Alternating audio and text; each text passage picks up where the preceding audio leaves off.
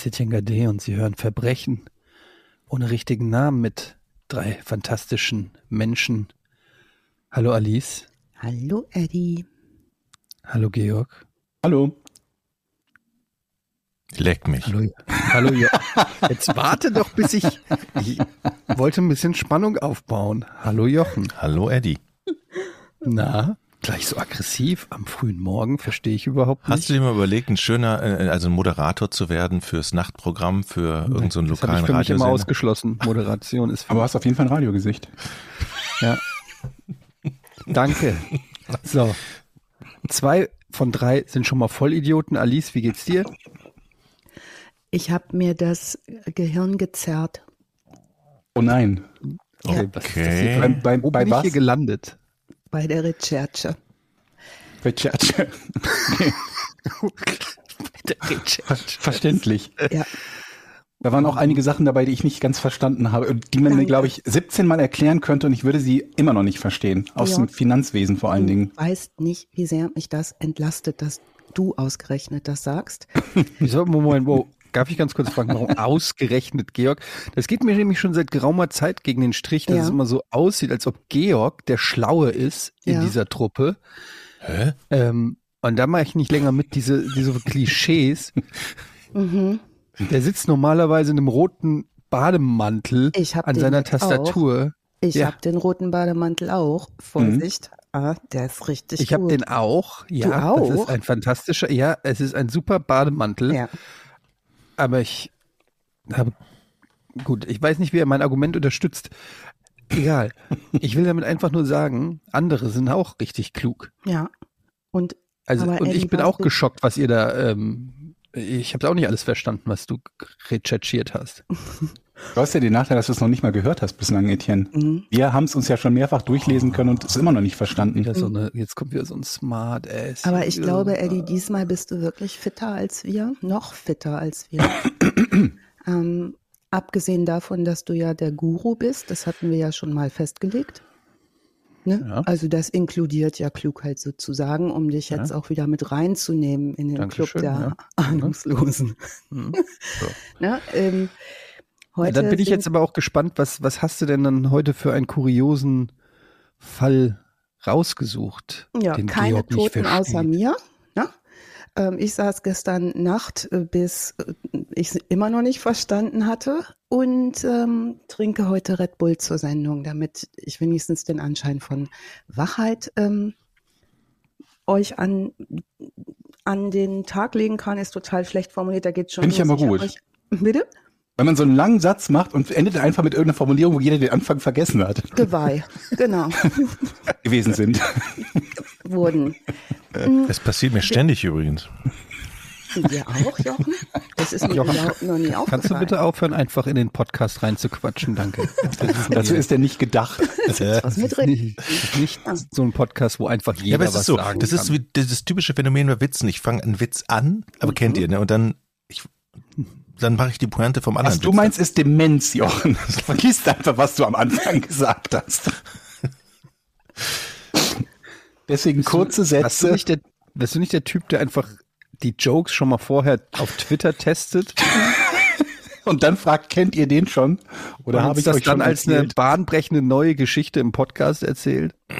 Und bei kennt er den die Pointe vorwegnimmt? kennt ihr den mit dem Mann, der im Kühlschrank sitzt?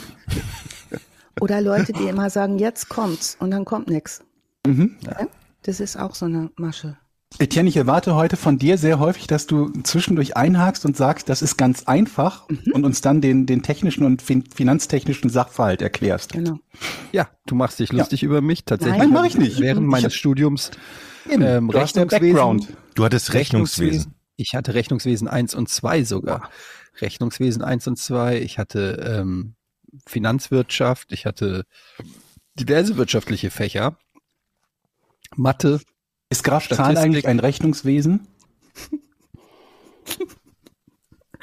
Lass den mal sacken. Moment, der war schön, Jörg. Der war richtig schön. Ist das ein Rechnungswesen? Ach, jetzt, oh Gott. Komm, das, Trinkt mal Der auch ist ein nicht bisschen schlecht. Red Bull, das hilft. Das ist- Komm, der war nicht schlecht. Okay, So. Entschuldigung. Ich mute euch jetzt außer Alice. Oh, das ist, ähm, das ist äh, Wegen viel Graf Zahl. Ehre, Der zählt immer, ne? Und Etienne. Wesen und so. Ja. Drei große, drei große Hauptakteure haben wir heute. Singapur, Großbritannien, also Singapurer Großbriten und ähm, einen Herrn namens Nick Leeson. Nick. Du bist wieder sehr leise, Alice. Ich Ja, bin du bist wieder sehr ja leise. leise, das kann also- überhaupt nicht sein, wenn ich jetzt ein bisschen. Also Sie beim Party machen, du hast den geringsten Pegel hier. Oh, das. Und Eddie schnauft. Halt doch mal deine dumme Fresse, ich schnaufe nicht. Entschuldigung, Alice. keine Ursache. Ich muss Keine mich Nick Gleason oder Nick Leeson? Nick Leeson, L-E-E-S-O-N. Kenne ich nicht. Lernst du Hm, jetzt doch. kennen, den Vogel. Und ähm, Georg äh, haben wir den zu verdanken, weil Georg den vorgeschlagen hat. Hm. Und ähm, gestern hatte ich kurz gedacht, ist das die Rache für den Western? ich weiß, ich hatte viele Gefühle, die, ähm, das ist schwierig, wenn es eigentlich nur um Geld geht. Da merke ich immer so, ne, mein Professor sagte immer zu mir, zu mir, Wissenschaft hat leidenschaftslos zu sein. Als ich sagte, ich finde meine Diplomarbeit so langweilig, geht's Ihnen auch so? Ähm, da sagte der Frau äh, Westerholt, das ähm, dürfen Sie nicht leidenschaftlich angehen. Das hat mit Wissenschaft nichts zu tun. Hier ist eine Menge Leidenschaft im Spiel. Und wir gucken uns mal unseren Hauptakteur von heute an. Nicholas, genannt Nick Leeson, wird am 25. Februar 1967 in Watford in Hertfordshire geboren und ähm, wächst bei überwiegend seinem Vater auf, weil er seine Mutter recht früh verliert. Ähm, sein Vater ist Stuckateur und Watford könnt ihr euch vorstellen, das ist so eine Vorstadt von London, Arbeitersiedlung. Ähm, da gibt es deutlich nicht die High Society Englands, sondern die ähm, Working Class People, die da äh, überwiegend in so Plattenbauten und äh, kleinen Häuschen wohnen. Also nichts, wo man sagen würde, da ist das große Geld zu Hause. Und da haben wir vielleicht schon das erste Motiv für unser Neben Nick in der Richtung was zu verändern. Ist es so wie, wie im Trainspotting, ne? Mhm. So, so sehen die Häuschen da alle aus und so, so ein Milieu wahrscheinlich, ne? Mhm. Sehr gut. Ja, so kannst du es dir vorstellen. Also zu dem Fall heute gibt es wieder mal eine Menge Quellen und eine Menge Dinge anzugucken, ein paar gute Dokus. Wir verlinken das wieder Die alles in den Filme, vieles gibt's dazu. Und ähm, da ist auch viel Bildmaterial dabei. Und genau so sieht's da aus, Jochen. Da kann man sich auch ähm, umgucken, sozusagen in den äh, Wohnorten, in denen das zunächst stattfindet, sein Leben. Was er tut, ist nun, ähm, dass ähm, er sein Leben in dieser Arbeitersiedlung über sein Wachstum hinaus ähm, nicht besonders prickelnd findet und daran was ändern möchte, ist ein sehr ehrgeiziger Junge und er sagt später selbst, seine Mutter hätte ihm dazu verholfen, äh, immer wieder in Richtung Erfolg zu denken. Die verliert er nun sehr früh. Ähm, sie scheint aber, was das angeht, einen ziemlichen Impact auf ihn gehabt zu Was haben. heißt denn was- sehr früh? Wie alt war der da? das habe hab ich nicht rausgefunden, Okay. weil ich seine Biografie nicht mehr durchgelesen habe, aber da wird es sicherlich drinstehen, denn der Nick hat später ein Buch geschrieben, die das ihm auch zu einiger Berühmtheit verholfen hat, Mhm. ähm, im Anschluss an die Geschehnisse, die wir heute kennenlernen. Er sagt selber, meine Mutter hat von Anfang an den Ehrgeiz in mir geweckt, die Schule und die Uni zu schaffen. Ich wollte etwas erreichen im Leben. Und er sagt, ich glaube, ihr lag vor allem daran, dass ich es mal besser habe als sie. Mhm. Und er sagt aber auch, meine Erziehung war typisch Arbeiterklasse. Ähm, das Geld war immer knapp. Mhm. Und ich habe jetzt euren Porn-Podcast gestern gehört und mit einiger Bestürzung gehört, Eddie war auch arm. Ich auch. Jochen war auch Wir arm, alle eigentlich. Glaub- also sammeln. zumindest alles Arbeiterfamilie oder ne? Ja. nicht, nicht viel Geld, sagen wir es so. Aber Ja, aus also dem so Ghetto diese kam nur ich. Mhm. Ja, und diese Idee von, ich kann mir einfach nicht alles kaufen, was ich will, das ist mit- mit Sicherheit deutlich da. Furchtbar. Diese Vorstellung. Ich bin so Ja gut, aber das ist ja noch nicht dasselbe wie arm, ne? das Also, ist für mich arm. Für mich ist das wenn man sich nicht alles kaufen kann, Ja. Also diese wenn man sich so gar alleine. nichts gönnen kann, dann würde ich sagen ja. Aber wenn Gott, oh Gott, mein Gott, bin ich, äh, ich bin so erleichtert, dass ich diesen Zustand nicht mehr habe. hm, Ja. Es ist einfach, ehrlich gesagt, widern mich auch Menschen an, die sich nicht alles leisten können. Ich versuche die, ich, ich versuch, die eigentlich zu meiden. Eure Armut mich, kotzt mich an, ne? Ja, es ist tatsächlich so. Es klingt jetzt arrogant und alles, aber es Gar nicht, nicht runter. Überhaupt nicht. Ja, aber nee, das macht so. dich menschlich, Eddie. Das, ja, äh, ne? Ich gebe das wenigstens zu. Mich zieht das runter. Ähm, wenn ihr arm seid, dann. Liebe Zuhörer, bitte nehmt das nicht ernst. Danke, Georg. Wenigstens verstecken oder verbergen.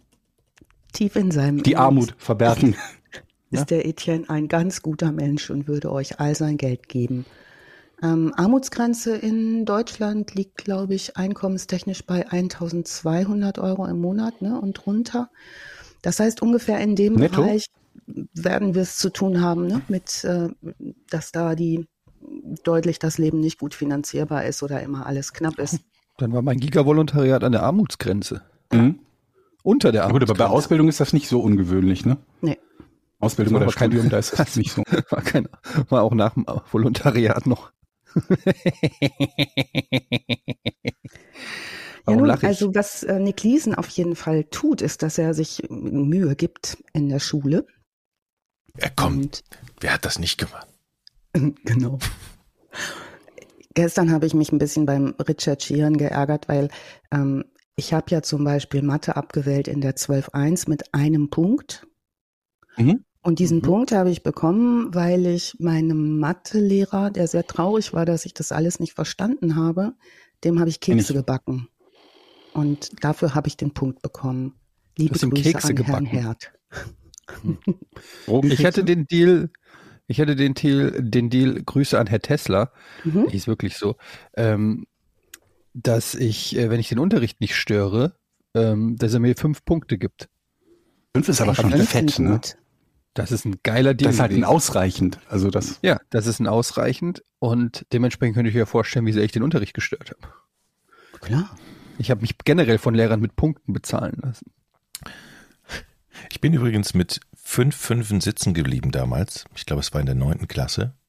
Alle Hauptfächer und Erdkunde. Dann, wurde, ich, Religion dann wurde ich 18. Das lag am Lehrer. Alle fünf Fünfen? Na, Oder Erdkunde? Nee, Erdkunde. Die anderen würde ich sagen, das sehe ich ein. Erdkunde fand ich unfair. Weil du so gut darin warst. Dachte, ja, eigentlich schon. Egal, hm. Randnotiz. Na, unserem Nick ging es nicht ganz anders, denn der hat versucht, die A-Levels, das britische Gegenstück zum Abitur, zu bestehen nach seiner Schullaufbahn ähm, und hat aber in die Mathematikprüfung nicht bestanden wir können das alle nachfühlen. Ne? Also viel dafür getan, diesen Punkt zu kriegen. Georg sagt, naja, gegen bei mir ging's. Ähm, bei uns dreien würden wir sagen, hier Etienne, Jochen und äh, ich können sehr gut nachfühlen, dass das kritisch wurde. Ähm, also er bestand sie nicht und entschloss sich dann, um eine Bankausbildung zu machen. Nur kann man auch mal hindenken, ich bestehe Mathe nicht und mache mal eine Bankausbildung. Das tut der deutlich und ähm, fängt dann an, bei verschiedenen Instituten zu arbeiten. Er ist zunächst vor allem als äh, Office Clerk im Backoffice von so Handelsabteilungen tätig, wie zum Beispiel Coutts Company oder Morgan Stanley, das ist eine US-amerikanische Bank, ähm, und wechselt im Juli 1989 zu der renommierten Barings Bank. Sagt euch die Barings Bank was? Mal gehört? Ja.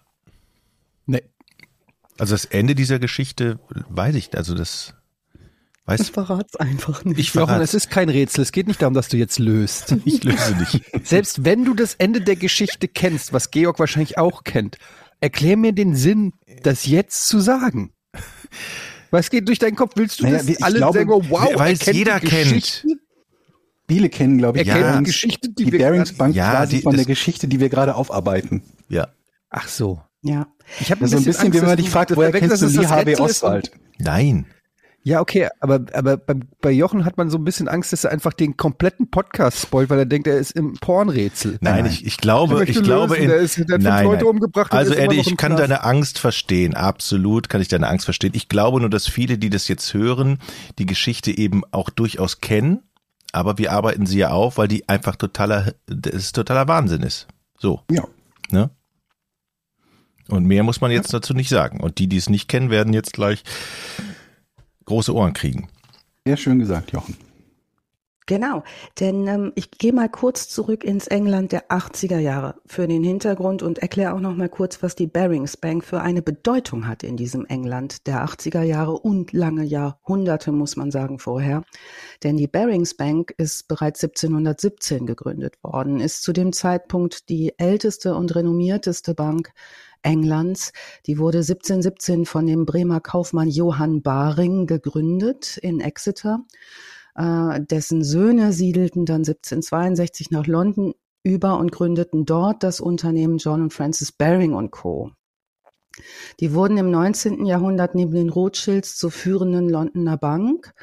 Ähm, wirklich renommiert, schon sehr früh nur mit den reichsten Leuten am Start, immer in ne Königshausnähe, immer mit äh, viel, viel Geld im, im Rücken. Äh, zum Beispiel hat 1806 ähm, das in Brothers Company umbenannte Unternehmen auch Regierungstätigkeiten finanziert. 1803 haben die, die äh, den Kauf von Louisiana durch die USA finanziert. Also das sind so die Größen, mit denen diese Bank operiert. Nur mal, um aus dem Kopf zu kriegen, dass es sich hier um irgendeine kleine das klingt so absurd, oder? Ja, oder? wir haben den Kauf von Louisiana finanziert. Ja, ja. Die haben ja. auch der britischen Regierung geholfen bei der Finanzierung der napoleonischen Kriege und haben äh, in den folgenden Jahrzehnten ganz viel Geschäfte auch mit der französischen und mit der russischen Regierung gemacht. Also das ist ganz, ganz großes, äh, großes äh, Farbfernsehen, was die da gemacht haben. Worüber die bis äh, später dann nicht mehr gerne geredet haben, war, dass sie schon 1890 mal eine Art Crash hatten. Das heißt, da hatten ganz große, große Transaktionen nicht gut funktioniert, weil die investiert haben in südamerikanische Staaten, vor allem Argentinien. Und Argentinien konnte dann seine Auslandsschulden nicht mehr zurück zahlen und ähm, Baring hatte aber wert, damit wertlose argentinische Anleihen damals schon im Wert von 21 Millionen Pfund.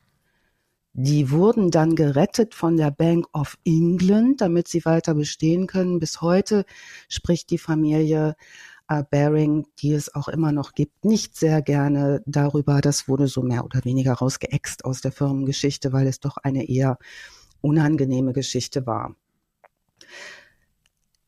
Also das ist die Bank, mit der wir es zu tun haben, 1986 Thatcher-Regierung. Das heißt, wir haben hier eine Regierung, die deutlich nicht die arme Arbeiterbevölkerung im Blick hat, sondern ganz klar auf eine ganz, ganz äh, konservative Geldpolitik zählt. Ähm, reformiert Thatcher äh, das Bankwesen, reformiert im Prinzip die gesamte Wald Verwaltung in London, dereguliert, dereguliert vor allen Dingen auch die bis dahin äh, alte Teilung von Bankern und Börsenhändlern. Das wurde bisher immer getrennt behandelt, auch innerhalb der Banken. Äh, Thatcher steht total auf den neuen Markt, der sich entwickelt und vor allen Dingen auf den ähm, Markt mit, ähm, ja, mit sogenannten Futures, mit dem Futurehandel also mit Termingeschäften, die da anfangen zu boomen. Das heißt, da wird gehandelt. Ähm, Termingeschäfte könnt ihr euch so vorstellen. Ich breche das mal runter, diesen Futures-Handel. Termingeschäfte sind Geschäfte, bei denen sich ein Verkäufer vertraglich dazu verpflichtet, eine Ware oder einen Vermögenswert zu einem vorab vereinbarten Termin und Preis an den Käufer zu liefern. Der Käufer verpflichtet sich im Gegenzug, die Ware abzunehmen. Und dann gibt es immer zwei verschiedene Futures. Ähm, die Financial Futures, das sind so immaterielle, immaterielle Basiswerte, wie zum Beispiel Aktien, Indizes oder Zinsen. Und dann gibt's die Commodore Futures, das sind Waren wie Rohstoffe, Öl, Gold, Silber etc. pp. Also das ist so das, was so boomt, anfängt zu boomen an den Börsen mit einer neuen, jungen hm. ähm, Sorte Banker, die sehr gefördert sind von der Regierung Thatcher. Könnte ich noch in, ein, Entschuldigung. Mhm. Ja, gerne. In einem in einem Land, das sich gerade reformiert und in diese Wirtschaftsrichtung total explodiert mit den neuen Märkten. Neuen Märkte kann ich mich noch erinnern. Wisst ihr noch, als Giga angefangen hat, da ist es ja dann losgegangen und alle waren total gehypt. Ich irgendwie so das Gefühl war, wie so jetzt gerade mit mit Krypto damals, äh, habt ihr schon die neuen Aktien und ich habe schon wieder 30 Prozent plus. War das dieser Dotcom-Boom bei uns? Ja, ja, bis es dann ganz still wurde irgendwann ja. und alles gecrasht. Ja. Ich weiß noch, ich habe immer aufs falsche Pferd gesetzt damals. Es gab ja immer neu, fast täglich drei Neuemissionen von irgendwelchen neuen Aktien. Es war damals totaler Wahnsinn. Dieses Ebay, als ob jemand online Sachen verschreibt. Oder Amazon, ne? Aber das war das Thema. Das war das, das Thema. Immer morgens, wenn man sich getroffen hat, ey, wie stehen deine, wie stehen deine, hast du schon die Neuemission und das und, und wieder über 30 Prozent gestiegen und 50 50 und 80. Es war Wahnsinn. Ich habe da ja, nie drüber geredet mit Leuten. War wieder bestimmt Jochen, der, der Weil das Ding ist meinte, halt, da mitreden zu können. Aha, aha, wenn du, aha. wenn du Giga-Volontärsgehalt gekriegt hast, waren Aktien jetzt nicht so das nee, Interessensgebiet. Da hast also du jetzt nicht so viel, so viel Geld übrig. Übrigens, ähm, das müssen wir mal für alle, die jetzt zuhören, glaube ich, sagen. Also Alice, ich bin schon schwer beeindruckt. Du hast das, was du gerade erklärt hast, schon deutlich besser erklärt und verstanden als ich den gesamten Rest. Danke. Ähm, wenn jemand von uns etwas sagt, was da totaler Blödsinn sein sollte im, im Zusammenhang mit, äh, mit Finanzen oder so, dann könnt ihr uns gerne äh, aufklären. Es ist nicht so ganz leicht, äh, aus unserer Sicht das alles zu verstehen, was da so passiert ist und so. Das, was ich mitgenommen habe bei diesem Future Trading ist, dass es wohl mitunter sehr riskant ist. Ne? Genau. Dass da also, ähm, wenn man es wenn man's falsch macht, extrem schnell, extrem viel falsch gehen kann. Genau.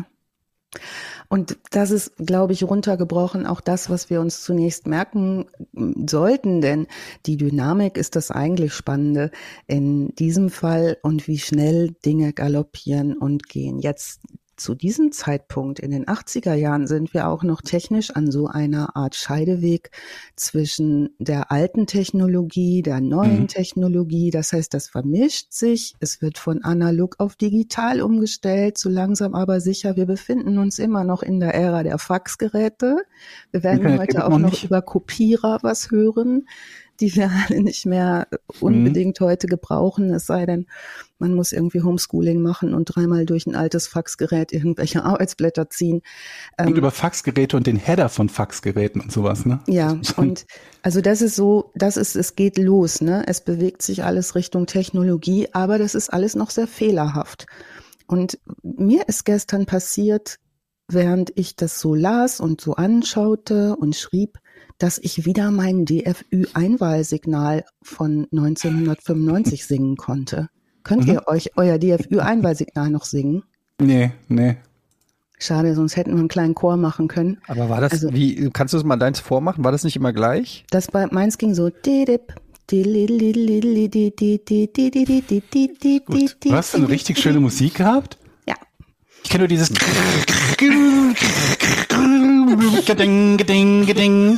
So ungefähr klang mein Zimmer. Meins klang Frankfurt, ne? Klar. Ja, das war bei uns so. Ja. Ich hatte früher Ghetto. noch einen Akustikkoppler. Kennt ihr noch einen wow. Akustikkoppler? Nee, habe ich nie das gehabt. jetzt schon wieder. Da legt man das, das war Vorschrift vom Modem. Da legt man das Telefon in so eine in so eine Schale in das Gegenstück Ach, und dann dann, dann, wurde, dann wurde über die äh, Ohrmuschel und über das Mikrofon des Telefons akustische Signale übermittelt, die ja. dann die Gegenstelle mit dem gleichen Set empfangen konnte und wieder in digitales umwandeln konnte. Und jedes tatsächliche Störgeräusch ja. hat halt die Übertragung behindert. Also du konntest nicht Musik hören, laut und gleichzeitig einen Akustikkoppler benutzen. Nee. Jochen, also wofür hast du denn einen Akustikkoppler benutzt? Ich habe mir ähm, Nachrichten mit einem Freund geschrieben. Also wo war der denn? In der, gleichen, in der gleichen Stadt irgendwo. Das Nebenan. war im ersten Stock. Für, für, für 7 Mark 20 so eine, so eine drei Zeilen Nachricht rüber geschickt. das war so geil. Das ist die Zukunft, Mann. Und wisst ihr noch, wie damals, das ist bei mir so an ja Mitte der 90er gewesen, wenn man so Fotos geschickt kriegte von Unbekannten, mit ja. denen man sich in diesem sehr kleinen Internet Die unterhalten. baute sich in so Zeilen auf, so eine Stunde von lang. Oben nach unten und manchmal so mhm. das Grauen entwickelte sich ja. so und man dachte so, oh. und das Grinsen ging im gleichen Maß mit den Zeilen so runter langsam. Hm. Ja, das ist jetzt so sechs Jahre später äh, gewesen, ne, als äh, die Zeit, in der wir uns jetzt gerade bewegen. Wir also sind wir, gerade wann? Ende, äh, Ende 80er, ne? Wir sind jetzt Ende der 80er. Die 80er haben wir uns gerade angeguckt, was da so losgeht mit Entwicklung von Technologien und neuen Märkten.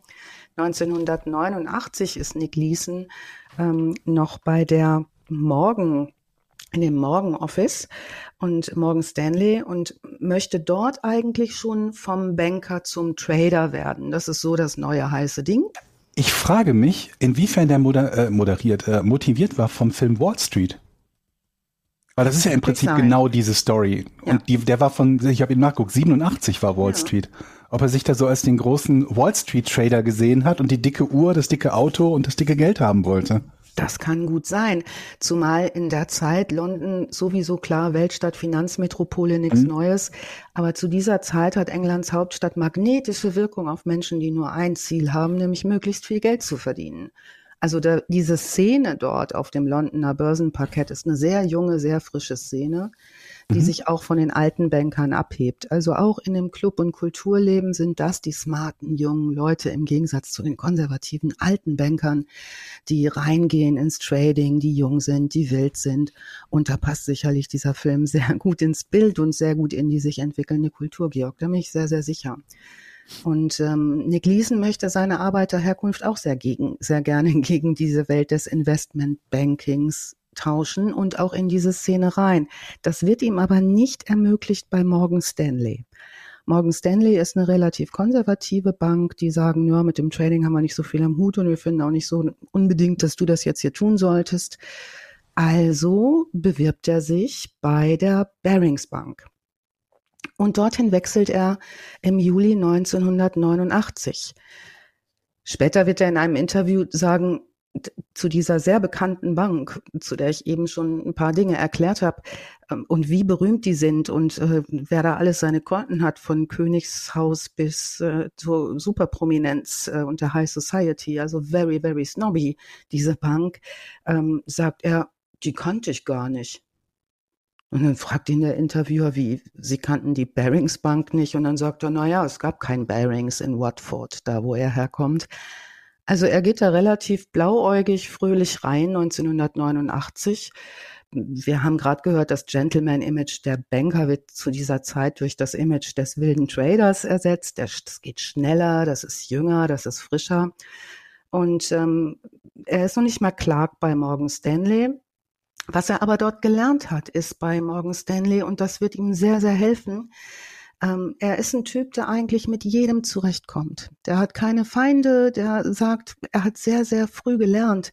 Und ihm hat es nicht besonders toll gefallen da bei Morgan Stanley. Und er sagt, da waren auch echt Arschlöcher unterwegs, mit denen man nicht gerne zu tun hatte. Aber er sagte immer, Freundschaft ist die Methode für nahezu alles. Und nahezu alle dort haben ihm auch Dinge erklärt und erzählt. Und damit hat der Informationen bekommen, ähm, hat eigentlich alles erreicht, was er wollte und ähm, ist dann, wie gesagt, zur Baring Bank gegangen. John Baring ist zu der Zeit ähm, der Familienbanker, das ist der äh, Juniorchef, klassischer Oxford-Student, konservativ. Also Barings hat Kunden, die in der britischen Society ähm, unterwegs sind. Barings ist sehr berühmt. Die sind dafür bekannt, diskret und sicher und sehr speziell und sehr snobby zu arbeiten. Ähm, was vielleicht gut zu wissen ist, ist, dass zu dieser Zeit ähm, Nick Leeson sich sowieso für Größeres bestimmt hält. Der steigt da ein und kaum drei Jahre später ähm, befördert ihn äh, die Barings Bank, weil er einen guten Job macht. Und ähm, die Hälfte des Unternehmens wird nun gesplittet sozusagen in ein neues, junges Börsenbankunternehmen, nämlich ähm, die ähm, Barings Security. Die sitzen in Singapur mit ganz wenig jungen Leuten, die das aufbauen in den Jahren. Also so sechs, sieben Mitarbeiter sind es nur. Und ähm, der junge Nick Leeson wird gefragt, ob er das leiten möchte als Trader in Singapur. Auch also geht er komisch als, schon, oder? Bitte? Auch schon komisch, oder? Mhm. Weil irgendwie das bisher ist seine Qualifikation, dass er kein besonders gutes Abitur gemacht hat, dann bei einer einer Bank halt eine Zeit lang gearbeitet hat und jetzt plötzlich so aus dem so ein bisschen aus dem Nichts als Leiter ja, also Trading? Also nach genau, Singapur? Sein, sein Weg bei Barings Securities, ähm, der folgt dem hohen Tempo, den das sowieso hat in dieser Bank. Also diese neu gegründete Tochtergesellschaft, die Barings Securities, die expandiert in diesen Jahren rasant. Mhm. Das heißt, da passieren Dinge in einem ganz, ganz hohen Tempo analog zur technischen Entwicklung. Mhm. Also Bevor er nach Singapur geht, wird er beispielsweise nach Hongkong versetzt. Da leitet er ein Vier-Personen-Team, wird dann mit der Lösung spezieller Buchhaltungsprobleme beauftragt. Und wir merken mal auf, denn diese Buchhaltungsprobleme, die sind in der Barings Bank nicht neu. Mhm. Das ist eine alte, ein alter, langsamer Betrieb, die schon auch nicht so sehr sauber immer arbeiten und viel von ihrem guten Ruf zehren und deshalb gelingt vieles. Also er ist eigentlich der Problemlöser und das macht die so sicher von der Barings Bank, dass der gut ist für diesen neuen Markt, weil der Sachen lösen kann. Mhm. Ne, wenig später versetzen die den nach Jakarta, bevor er nach Singapur geht. Da lernt er übrigens in der Firma seine spätere Frau Lisa kennen, die arbeitet da auch. Und äh, in Jakarta gelingt es dem, der gilt halt als ehrgeizig, der ist fleißig, der arbeitet ununterbrochen, der hat 80, 90 Stunden Wochen, der nimmt keinen Urlaub. Also wir haben es mit dem Arbeitstier auch zu tun, was mhm. seinen mhm. Eindruck natürlich auch nochmal verstärkt, ein zuverlässiger Mensch zu sein. Also ihm gelingt es dort, die Wertpapieraußenstände der Bank schnell zu reduzieren und auch ausstehende Forderungen einzutreiben. Das macht ihn natürlich froh. Ne? Das heißt, er hat schon was vorzuweisen mit einigem Geschick. Also wir schreiben das Jahr 92, er wird zum General Manager der Baring Securities Niederlassung in Singapur befördert. Und zwar ist er dort zunächst äh, zuständig für die Einstellung von Händlern und für die Abwicklung und Kontrolle der Handelsgeschäfte an der Singapore Exchange, CIMEX genannt, aber zunächst gar nicht für den Handel selbst. Also er baut auf. Und zwar äh, dieses kleine, relativ überschaubare, sehr schnell wachsende Baring Securities, das zu dem Zeitpunkt schon die Hälfte der Barings Bank ausmacht. Er macht sein Händlerexamen an der CIMEX ähm, und ähm, war ja schon lange von der Karriere als Händler mit, Händler mit diesen Futures und als Händler von Optionen träumt, ähm, kommt ihm das sehr entgegen und auch die Gepflogenheiten dort mag er sehr. Er sagt selbst, äh, das ist sein Traumjob. Lang ersehnter Glanz und Anerkennung, also das, wonach er lange gestrebt hat, passiert nun. Er sagt, dieses Börsenparkett ist wunderbar aufregend. Die Leute wetteifern miteinander wie bei einem Sportkampf wo nur eine Person gewinnt. Und die anderen verlieren, sagt er. Und du willst aber immer der Beste sein. Ihr kennt diese Bilder ne, aus Filmen an der Börse, wo die Leute da alle stehen und Handzeichen machen und schreien. Und das geht schnell. Und die durchtickernden äh, Börsenkurse und das Geschrei. Also da ist eine Menge, Menge geboten und das gefällt dem wahnsinnig gut. Cimex, ähm, später in äh, SJX übergegangen, das ist ein neuer Markt und spezialisiert auf diese sogenannten Futures, die wetten auf die zukünftige Entwicklung der Märkte.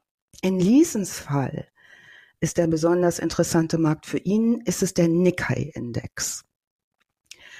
Ähm, wenn er nun also dessen Entwicklung, dieses Nikkei-Index, korrekt vorhersagt, kann er sehr, sehr viel Geld verdienen. Sehr, sehr viel Geld.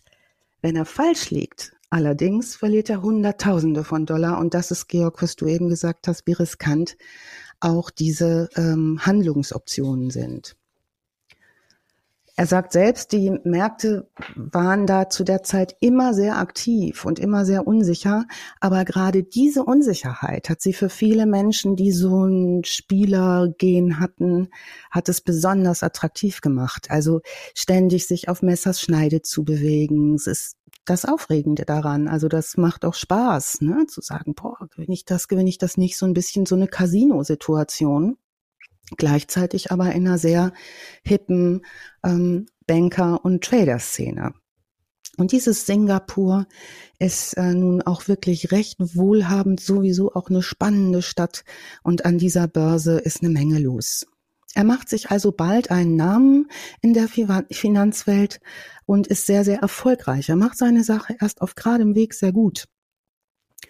Ähm, und jemand, der ihn beobachtet, das ist John Gapper, ein Wirtschaftsjournalist der Financial Times.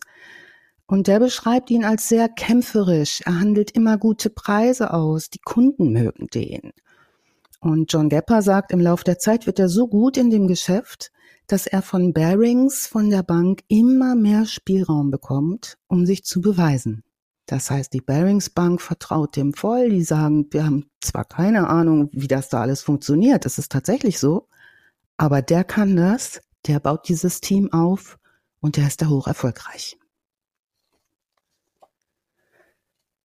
Ein anderer Trader, der mit ihm zu der Zeit äh, bei Cimex unterwegs ist, ist äh, Ian Loh, Singapurer ist er. Der damals ist unabhängiger Börsenmakler. Der hat für Cimex gehandelt 84 bis 99. Der trifft den Nick Leeson täglich dort. Und der sagt, er erinnert sich an den ähm, Nick Leeson sehr, sehr gut. Und ähm, er erinnert sich vor allen Dingen an eine Situation, um es mal plastisch zu machen, wie der Typ so funktioniert und tickt. Der äh, ging, geht an Nick Leeson vorbei und ähm, schaut auf die Kursdiagramme und Nick Leeson äh, sagt so zu ihm, Ian, kümmere dich mal nicht um die Diagramme. Also was die Trader da machen, die gucken natürlich die ganze Zeit auf die Diagramme, ne? Was verändert sich wo, wenn irgendwo ein Erdbeben ist oder ein Feuer oder sonst was. Und also immer diese weltweiten Bewegungen, da gucken die die ganze Zeit auf diese Wand. Und äh, dann hat er ihn wohl gefragt, ähm, ähm, ich, ich mal ne, guck auf die Wand, weil ich die Kurse beobachte. Das ist mein Job. Ähm, was ist los? Und dann sagt er zu ihm: ähm, Achte nicht auf die Kurse, achte auf mich. Wenn ich kaufen will, steigt der Kurs. Wenn ich verkaufen will, fällt er. Also warum mühst du dich da mit dem Diagramm ab? Klingt nach Größenwahn. Mhm. Da sind wir schon so in dem Bereich, wo wir uns vorstellen können, na, wenn das mal gut geht und tatsächlich äh, sagt Liesen, apropos Größenwahn, dieses Erfolg haben ist ein fantastisches Gefühl und die Leute wollen davon so viel wie möglich. Das macht süchtig und der Körper verlangt danach, weil du so daran gewöhnt bist. Also so ein All-Time-High ist wohl auch das, was dieser sehr schnelle Markt, diese sehr schnelle Szene, dieses Handeln, dieses Verkaufen, dieses Kaufen, dieses viel Geld investieren, viel Geld verlieren, äh, nie so richtig in der Mitte sein ausmacht. Habt ihr jemals vom Main Character Syndrome gehört? Nee. Äh, ich bin mir noch nicht sicher, ob das, ob das, ob das tatsächlich schon was, was Anerkanntes ist oder im Moment nur so, so, so, so ein umgangssprachliches Phänomen. Das, da geht es darum, dass Leute sich im Prinzip für den Hauptcharakter der Welt halten, vereinfacht gesagt. Und ähm, das klingt gerade voll danach. Ne, hm. wenn du dich quasi, wenn du von dir quasi glaubst, du bist wie der Hauptcharakter in einem Film, dann ist natürlich klar, dass du sowas sagst, achte nicht auf die Kurse, achte auf mich. Ne? Wenn ich etwas kaufe, dann steigt es und umgekehrt.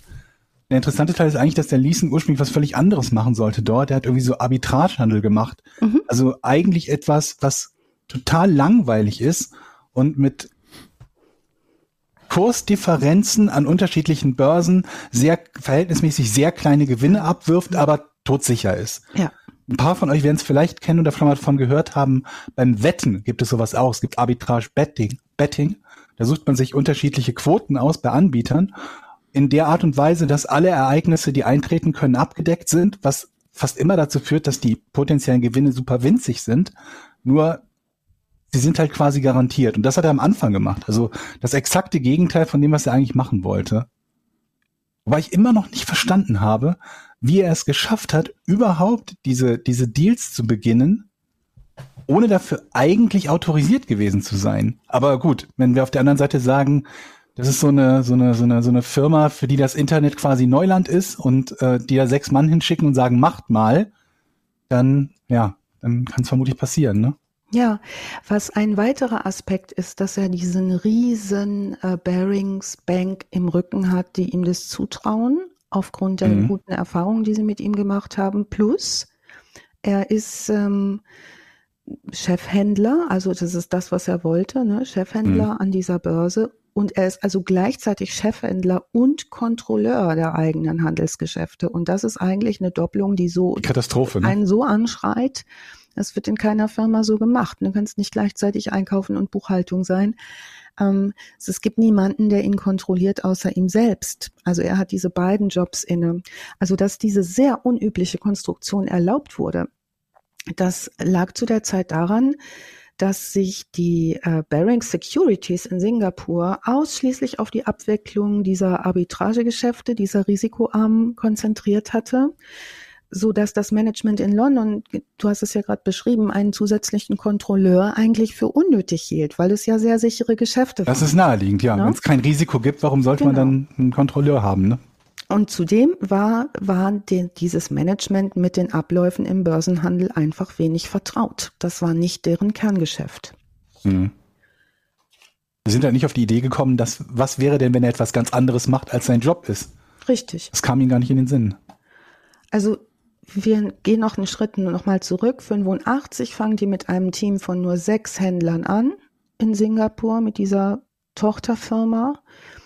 Ähm, sieben Jahre später machen sie den halben Umsatz der Bank. Ne? Also das sind die Größenordnungen, in denen sich das bewegt. Und ähm, die alteingesessenen Banker des Unternehmens sind ziemlich überrascht. Die finden diese Art Geschäfte zu machen sehr unkonventionell und kennen sich auch einfach nicht genug, gut genug aus, um dazu eine Meinung zu haben. Für die Banker der Baring Securities, ähm, sagt Liesen später, waren die Banker der Mutterbank steif etabliert und spießig. Also die runzelten schon auch die Stirn über die neuen Wilden und fanden die auch so ein bisschen zu wild. Aber wir erinnern uns, Barings, Barings Brothers ist äh, Großbritanniens älteste Handelsbank. Die haben 233 Jahre Bankgeschichte. Die sind eigentlich stolz auf die eigene Stabilität.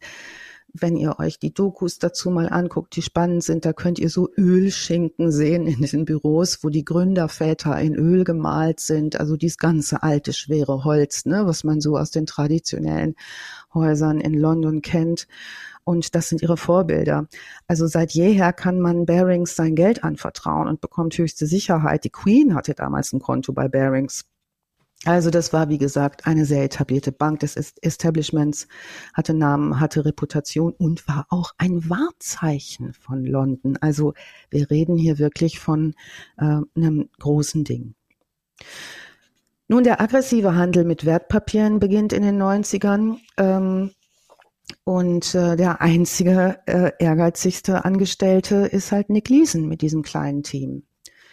Und der sagt selber, also das hatte viel von so einer Friss- oder Stirb-Mentalität. Und das war nun für ihn total perfekt, weil er genau diese Einstellung hatte, der auch im Leben. Ähm, er sagte, er hatte keine wirkliche Unterstützung, er hatte keine Führung, er hatte keine Anweisungen. Es gab keinen Mentor, das lief einfach. Er sagt später, das war Learning by Doing und für ihn ein gutes Umfeld. Der war hungrig und er wollte nach oben. Ja, wie gesagt, die Kontrolle ist schwierig und Liesen sagt später, es war nicht mal ansatzweise gut organisiert, dieses ganze Unternehmen in Singapur. Es gab nur die Konzentration darauf, Geschäfte zu machen, der Erste zu sein, so viel wie möglich vom Kuchen abzukriegen, den Wettbewerbsvorteil zu haben. Und das ging natürlich, wie wir uns jetzt im Nachklapp vorstellen können, auf Kosten der Sicherheit der Geschäfte. Also er hat zwei Posten gleichzeitig, Chefhändler und Abteilungsleiter. Das sind normalerweise, wie bereits erwähnt, Jobs für zwei Personen unterschiedliche Personen. Und ähm, unser ähm, Finanzjournalist Gepper sagt, das dem Leasen zu erlauben, war das Dümmste, was man überhaupt machen konnte. Das war letzt die Regel Nummer eins der Finanzkontrolle. Also Leasen kann, um Klartext zu sprechen, seine Einsätze selbst gegenzeichnen und die Konten der Bank kontrollieren und niemand allerdings kontrollierte, was er tat. Das bedeutet natürlich Riesenfreiheit. Ich glaube, am Ende ist es aber dann auch so, immer wenn es läuft, dann guckt da wahrscheinlich doch noch ja, keiner eben. so genau hin. Ja. Äh, lass den mal, es ist ein Neueinsteiger, der hat wirklich Potenzial. Guck dir mal die, die, die Zahlen an, die der liefert. Er hat in einem der, der ersten Jahre ähm, hat er, glaube ich, für zehn Prozent des Nettogewinns der gesamten Bank gesorgt. Mhm. Und wenn du natürlich eine Person hast, die verglichen damit ein Apfel und ein Ei verdient, die zehn Prozent deines Nettogewinns äh, zu verantworten hat und du erstmal zumindest nicht raffst, dass da was falsch läuft, wobei ich gar nicht weiß, ob zu dem Zeitpunkt überhaupt noch was falsch, schon was falsch gelaufen ist oder er einfach nur Glück hatte, dann denkst du dir, komm, warum, es gibt, wir werden noch einige Geschichten haben im, im Finanzbereich, wo das ganz ähnlich ist. Wo Geschichten, die einfach viel zu gut sind, um wahr zu sein, geglaubt werden, weil, ne, es halt, läuft doch, ne? Ja. Was ich so, aber was ich so komisch finde, ist, eigentlich, wenn man so eine Bank hört und irgendwie 200 x Jahre alt und nicht fortschrittlich und so, dann denkt man ja so, bei denen wird doch alles dreifach mit Brief und Siegel gemacht. Ne? Mhm. Also wenn ihr schon nicht fortschrittlich seid, dann doch zumindest sicher, oder? Mhm. Und genau das Gegenteil ist der Fall. Die sind nicht fortschrittlich und nicht sicher. Und das trägt wohl stark dazu bei, dass die Dinge so laufen, wie sie laufen. Bearings scheint zwar zu, zu wissen, wie gefährlich auch diese Doppelrolle ist, die der da hat. Mhm. Also 1903, die haben ja Führungskräfte, ne, die sich sowas angucken. In großen Unternehmen ist es ja so, dass die oberste Etage oft gar nicht so haargenau Bescheid weiß, was läuft so unterhalb von mir ab. Aber es gibt eine, einen großen Stab von Führungskräften, die sich schon austauschen, sage ich mal vorsichtig, darüber, was im Unternehmen vor sich geht. Und das tun die.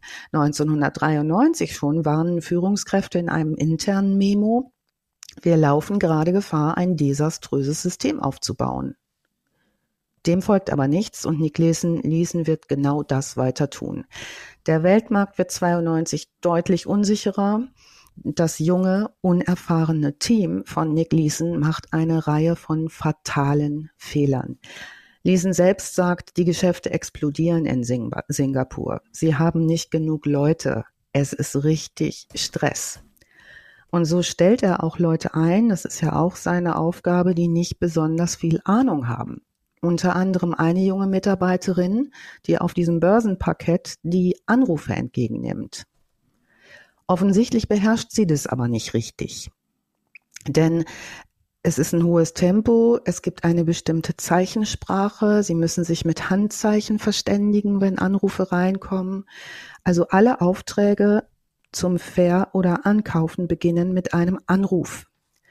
Ne, diese junge Dame geht also ans Telefon. Jetzt muss zum Auftragnehmer per Handzeichen weitergegeben werden, ob der Auftraggeber ein Käufer oder Verkäufer ist. Das erklärt in einer Dokumentation von ZDF Info der Ian Loh, der Singapurer, sehr gut. Also flache Hand nach vorne bedeutet, die schiebt man so nach vorne verkaufen. Das mhm. ist gefolgt vom Preis. Also vier Finger bedeuten dann zum Beispiel, klappst du von nach vorne den Finger so ein, 40. Ne? Also verkaufen 40, Faust an die Stirn bedeutet 100, also wäre flache Hand nach vorne, vier Finger, Faust an die Stirn, Verkäufer 40.000. Das geht schnell und das ist ein kompliziertes Ding, das so zu machen. Das muss man lernen, das muss man üben. Wenn du ein Handzeichen falsch machst, verkaufst ja. du die hundertfache Menge. Oder? Ich dürfte da nie rein. Ich dürfte da nie. Nee. Ach, du meintest 100. Ich habe gedacht 100.000. Nee, nee. Oh, ich bin nicht doof. Klopf vor die Stirn. Also es ist wirklich toll anzugucken, äh, die alten Bilder von der Börse da, was das für ein Gehampel und Geschrei ist und dass da überhaupt irgendjemand irgendwas versteht, grenzt für mich als Zuschauerin ohne Ahnung an ein blankes Wunder. Aber wir merken schon, das ist super anfällig für Fehler und das ist auch nicht besonders effizient. Aber ich kann mir vorstellen, dass ein Teil davon zu sein in dieser Meute schon für viele ganz interessant ist. Es ist ja wie so ein, ja. wie so ein Club, ne? Die handeln mit viel Geld. Ähm, ich glaube schon, dass es reizvoll ist, ne? Du bist sogar Original-Videomaterial von Leeson und seinen Kollegen, wie sie ja. da in der Singapurer Börse, jeder hat irgendwie so, so Jockey-Anzüge, so sehen die fast ja. aus, so bunte Anzüge, genau. damit man erkennt, wer zu welcher Bank gehört mhm. und wie sie da ihre Handzeichen machen und Zeug kaufen und verkaufen. Das sieht sehr wild aus, ja. Ja. Und ähm, so passiert es am Ende eines Börsentages im Juli 1992, das Team, dass das Team von Leeson einen Verlust von 60.000 US-Dollar verzeichnet. Ist blöd. Ne? Normalerweise jetzt ähm, hätte man die Bearings Geschäftsführung sofort informieren müssen.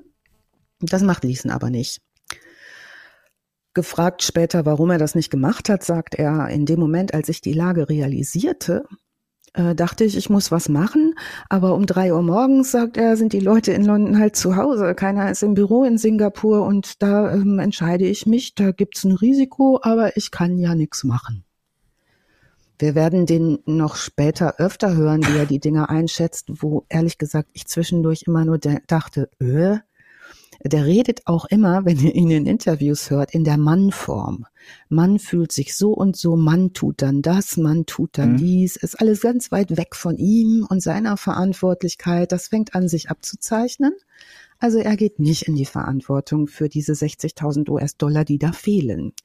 Er vertuscht den Verlust und macht jetzt eins, er verbucht diesen Verlust auf einem geheimen Firmenkonto, das er selbst anlegt. Das wird später bekannt sein als das 5x8-Konto 88888.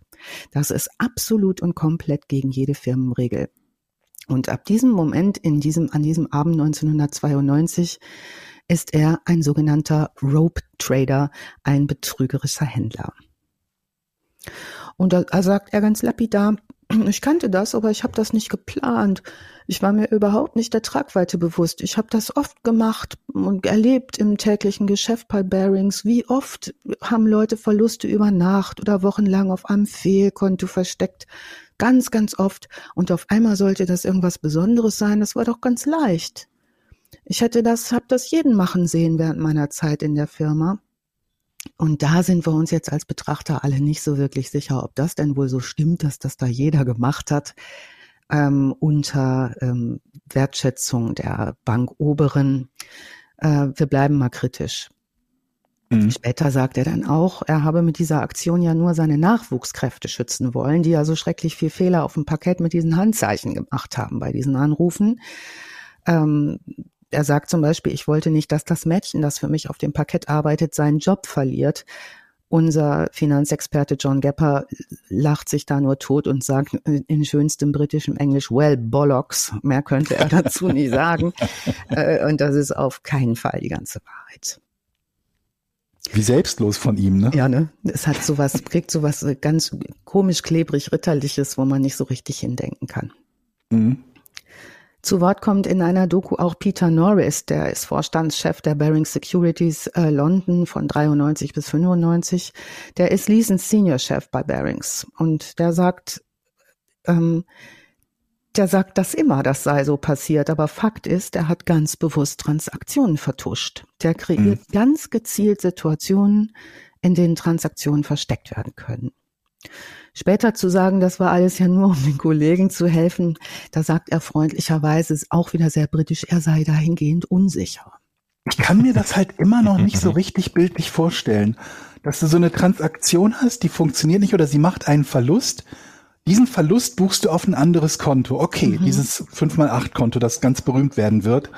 Ähm, aber sobald jemand diese, diese einzelne Transaktion oder diesen einzelnen Handel kontrolliert, müsste der auch sofort sehen, Moment mal, was passiert denn da gerade mit dem Negativwert? Wo, wo geht der denn hin? Oder wo kommt der denn her oder so?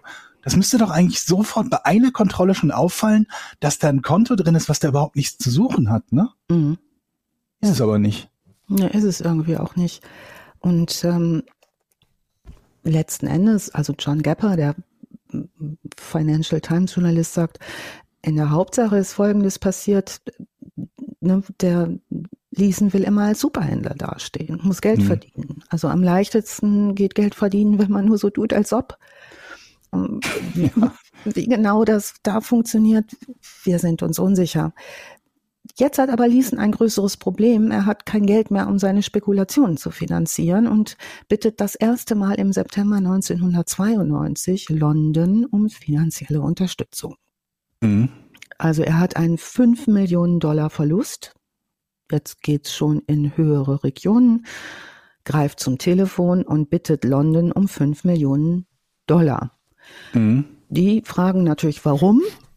Ja, verständlich. Du machst die ganze Zeit Gewinne. Wofür brauchst du jetzt fünf Millionen? Ja, ist jetzt nicht so, wie wenn Etienne seinen Sohn zum Toastbrot kaufen schickt und ihm zehn Euro mitgibt und, ne, und der kommt nur mit dem Toastbrot und ohne Wechselgeld wieder.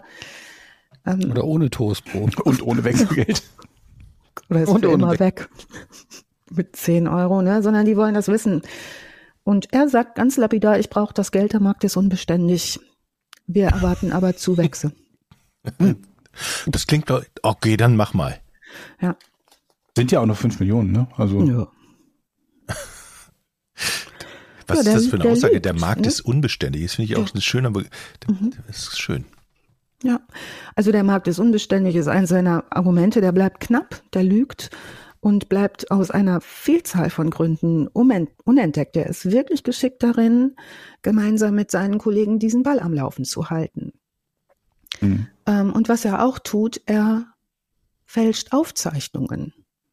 Und zwar jeden Tag. Und auch das muss er ja. Ja, das muss er ja. Es geht ja nicht anders. Und ist da wirklich gut drin. Jetzt sagt das Londoner Büro, wir hätten doch ganz gerne mal Belege.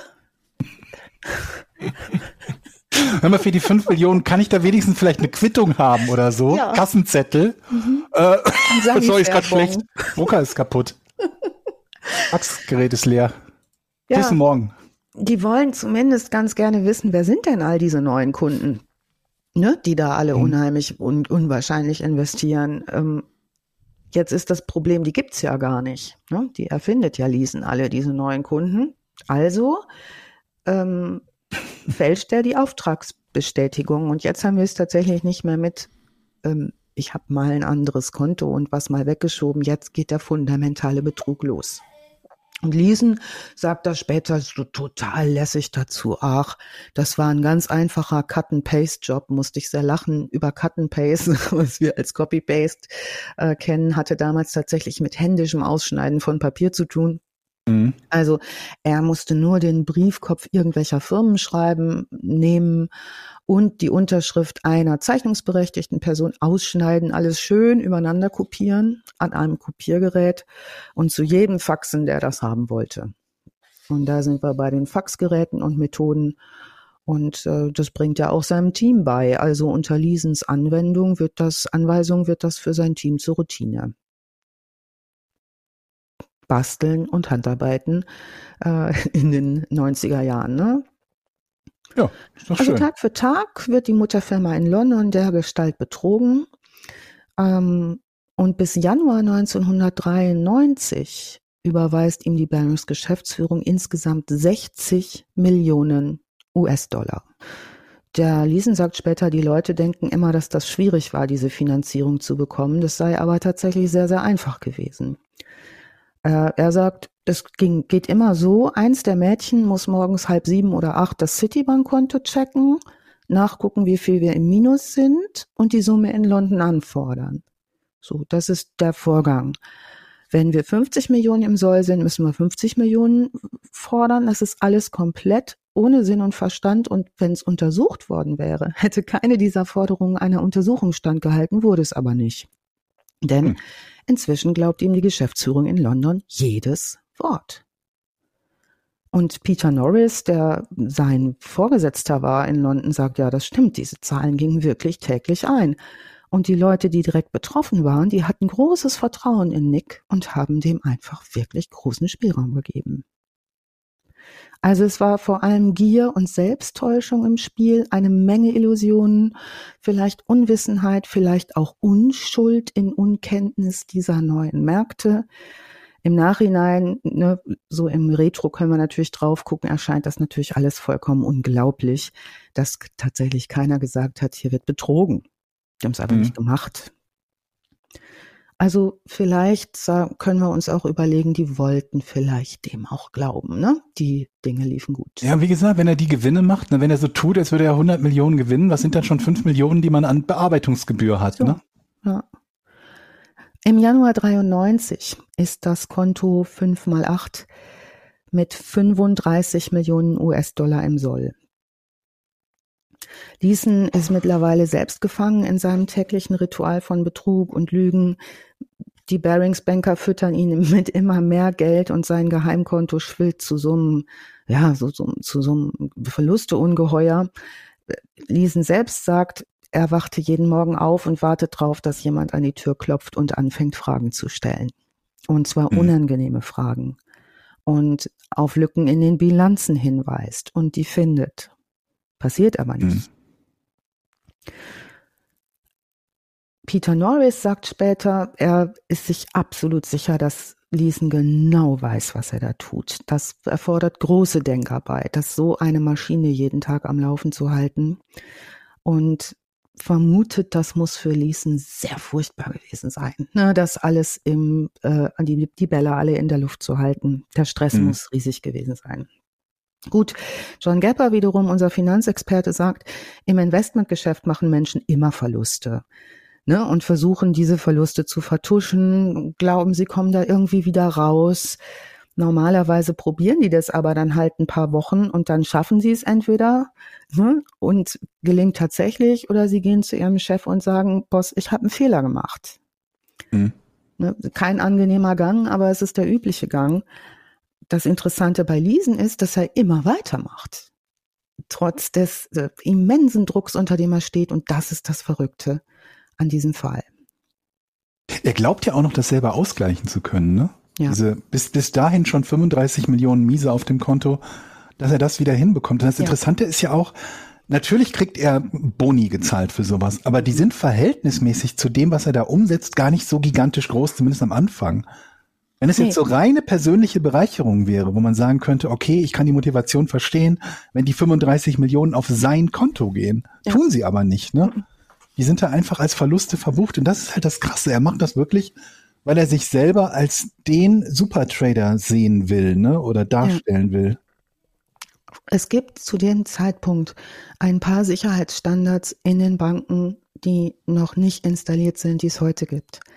Was es aber gab zu dem Zeitpunkt war ein Sicherheitsstandard, nämlich das gab es schon in großen Banken, dass Mitarbeiter zwei Wochen am Stück in den Urlaub geschickt werden. Und zwar zwei Wochen am Stück. Deswegen, damit man in der Zeit gucken kann, läuft irgendwas schief. Ne? Damit die nicht Zugriff nehmen können auf Konten und so weiter und so fort. Also das ist ein, ein Sicherheitsstandard in großen Banken. Leeson nimmt in seiner gesamten Zeit in Singapur nicht einmal Urlaub. Der kontrolliert es die ganze Zeit, keiner schickt ihn, weil es auch kein anderer kann dort. Ne? Also der hat mhm. sich sozusagen so ein Alleinstellungsmerkmal da rausgearbeitet. Und im April 1993 legt er sogar noch einen Gang zu. Ohne dass die Bank das weiß, kauft er Hunderte von Aktien. Und äh, sein Ziel ist, wenn der Markt sich so entwickelt, wie er hofft, könnte er mit dem Aktienhandel Millionen machen. Der überlebt von einem Tag zum nächsten, versucht immer zu dem Zustand zurückzukommen, an dem es noch keine Verluste gibt, um neu zu starten. Das ist so die mhm. Idee. Also er kann es auch nicht aufhören und seine Idee ist, er braucht nur Zeit, um das zu korrigieren. Und irgendwann hat er es geschafft. In einer Dokumentation zu dem Fall kommt eine Arbeitspsychologin zu Wort, Elizabeth Nair heißt die, und sagt, ein Hauptaspekt dieser Gier ist, dass solche Personen sich durch Glaubenssätze leiten lassen. Also automatisch gesprochene innere Sätze, die nichts mehr mit Menschenverstand zu tun haben und nicht mehr reflektiert werden. Zum Beispiel, ich kann das schaffen, ich kann das lösen, ich bin der Beste, ich war der Beste und kann wieder der Beste sein, lass es mich nur noch einmal machen. Also diese Person, so wie du eben schon sagtest, Georg Größenwahn, fängt an, sich für unfehlbar zu halten und hört auf, klar zu denken. Jetzt passiert es blöderweise tatsächlich, diese Lotterie, die da mit den Aktien spielt, zahlt sich aus. Der hat Glück. Und zwar gewinnt er 20 Millionen US-Dollar zurück. Und obendrauf gewinnt er sogar noch 250.000 US-Dollar, geht an dem Wochenende nach Hause und sagt sich, so, das war's, ich höre auf, keiner hat was gemerkt von dem, was jetzt passiert ist, keiner findet noch irgendwas, alles super. Wir feiern alle an diesem Wochenende. Übrigens, diese ganze Meute ist auch feierwütig, wie verrückt, ne? Also Singapur geht das Nachtleben da richtig ab. Die haben Geld, die sind jung, die sind witzig und lustig, die feiern sowieso, was, äh, was die Pauke hergibt. Und das machen die auch. Und dann ne, feiern die das Wochenende und am Montagmorgen macht er genau so weiter. Er geht aufs Börsenparkett, der nächste Fehler passiert und die ganze traurige Geschichte geht wieder von vorne los. Also er nutzt das überhaupt nicht. Und Peter Norris sagt dazu später, wie verrückt er hätte stoppen können. Er hätte jetzt die Geschichte beenden können, er hätte niemals wieder so handeln müssen, aber er konnte nicht aufhören. Und später befragt, sagt Liesen, ich war in total anderen Dimensionen in solchen Augenblicken. Ich denke dann so, ja, ich habe das einmal überlebt. Das Erste, was ich hätte machen sollen, wäre London zu informieren. Aber ich war ja gerade aus einem 20 Millionen Dollar Loch geklettert und wusste, das schaffe ich halt nochmal. Das mache ich genauso wieder. Ähm, und war sich total sicher, ist sich total sicher, dass jeder Verlust am nächsten Tag überwinden werden könnte mit ein bisschen Glück. Passiert natürlich nicht. Die Arbeitspsychologin sagt dazu, die größte Angst ist natürlich zu scheitern, nicht mehr der Beste zu sein, Verlierer zu sein. Was sie aber nicht tun, diese Leute, ist, sie denken nicht darüber nach, ob sie einen Fehler gemacht haben, sondern die weigern sich sogar überhaupt wahrzunehmen, dass sie einen Fehler machen. Mm, und versuchen das sogar vor sich selbst zu vertuschen. Ja, also unser Starbroker, der auch wirklich auf dem Parkett anerkannt ist, alle feiern den hart, verliert so nach und nach die Kontrolle. Der verstrickt sich immer tiefer und äh, nach Mai 93 steigt das Handelsvolumen in Singapur. Die Bewegungen am Markt werden immer drastischer. Jetzt fallen die Werte von 40.000 auf 18.000 und je höher die Investitionen, desto größer die Verluste. Leeson spekuliert aber mit immer höheren Einsätzen. Alles wird vollkommen irre bis zum September 94, also zwei Jahre nach dem ersten Fehler an der Singapurer Börse. Wir erinnern uns, ähm, sind vergangen. Damals waren es 60.000 Dollar Verlust, woraufhin dieses Konto gegründet wurde. Inzwischen sind es 320 Millionen Verlust. Ich kann mir auch vorstellen, dass es dann, dass dann, dass man dann dazu übergeht, die Geschäfte noch ähm, noch stärker in die Richtung zu forcieren, dass sie riskanter werden, weil du dann ja. gegebenenfalls ja genau, mehr genau, wieder zurück, ne? Das heißt, du musst im Inner, immer in riskantere Geschäft, Geschäfte investieren, damit du eben die Chance hast, das auf einen Schlag auszugleichen, oder? Ja, genau so ist es. Ja. ja. Ähm, also wir reden 60.000 waren es am Anfang, jetzt 320 Millionen, das sind 533 mal so viel Dollar. Ja, also irre, diese Steigerung. Jetzt ist der psychische Druck kaum noch auszuhalten für Liesen. Liesen ignoriert die Berichte, steckt den Kopf in den Sand und sagt so selbst, irgendwie hatte ich das Gefühl, das wird mich killen, wenn ich jetzt was anders mache. Es geht ja ums blanke Überleben. Er wartet auf eine plötzliche Erkenntnis, er spricht mit niemandem groß. Er ist eigentlich ja auch der Einzige, der so die Wahrheit kennt. Außerhalb seines Büros glaubt jeder, er wird Millionengewinne einfahren. Die Cimex mhm. feiert in diesem September 94 zehnjähriges Bestehen. Also Cimex steht übrigens kurz für Singapore International Monetary Exchange Limited. Das ist halt eine anerkannte Wertpapier- und Terminbörse. Und diese Cimex gibt's nun zehn Jahre lang, 1994.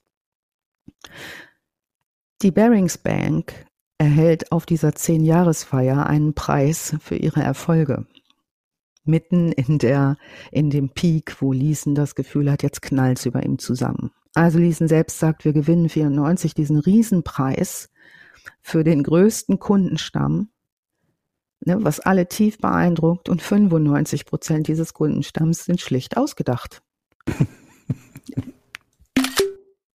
also renommierter Preis. Ähm, Liesen selbst sagt, die wollten das glauben, ne? Der Pro, auch die Singapurer.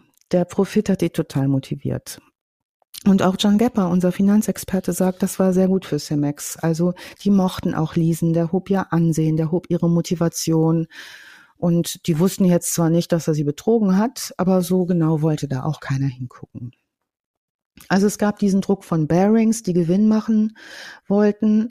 Ähm, es gab aber auch den privaten Druck für Leeson, seine Frau, seine Freunde. Alle glaubten sie an diesen fantastischen Banker. Er hatte Angebote von Headhuntern. Andere Banken versuchten, den abzuwerben. Also jeder hat den hart gefeiert, diesen jungen, wilden, super, super, super erfolgreichen Typen. Und als jemand, der so auf Erfolg fokussiert ist wie er oder auf den Schein des Erfolges, sagt er, hätte er einen Misserfolg niemals ertragen. Er fährt weiter, weil Anhalten unmöglich ist. Und hier finde ich es nochmal spannend zu sagen, wir haben hier ein ganz klares Lügenmerkmal, nämlich zum einen dieses Externalisieren von Problemen, zu sagen, ich kann ja nicht aufhören, weil die anderen sind, wie sie sind. Mhm. Ja. Ähm, und zum anderen dieses Generalisieren. Man macht das so, man fühlt sich so, man muss das so lösen, also schön weg, weit weg von sich selber. Also er führt ein Doppelleben mit einer katastrophalen Angst vor dem Scheitern und beginnt zu trinken.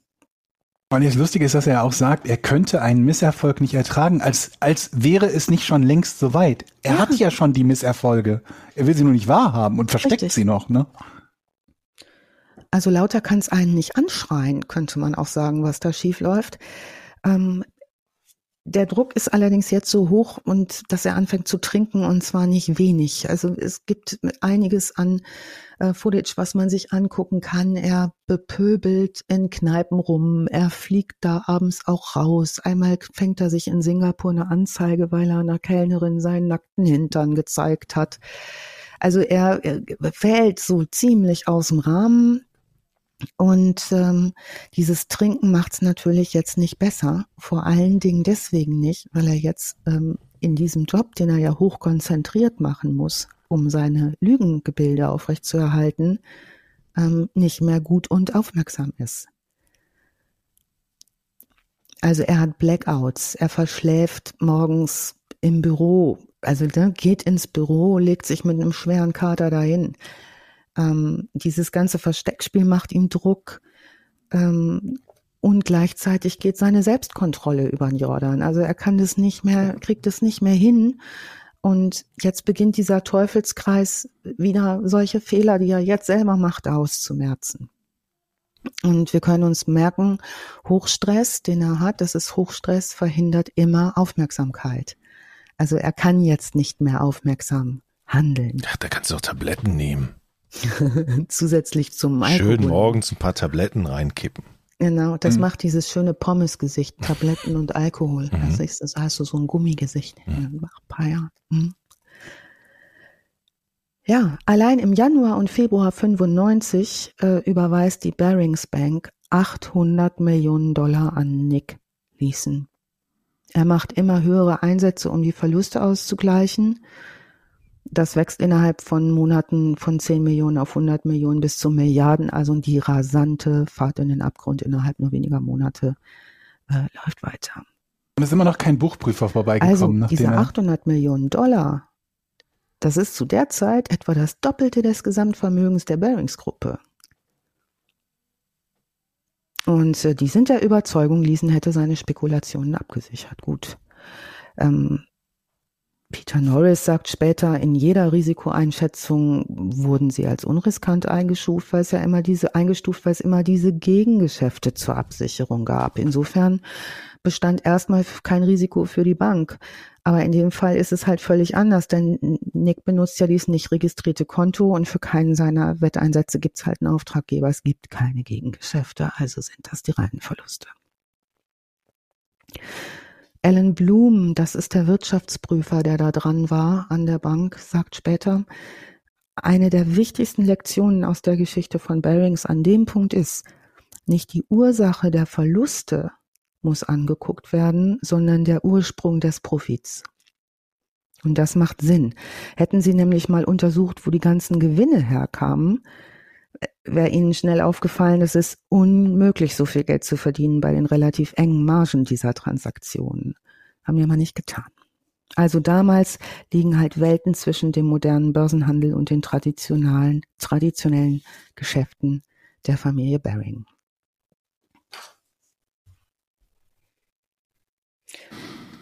Warum haben die den nicht gefragt, könnte man sich jetzt fragen. Ne?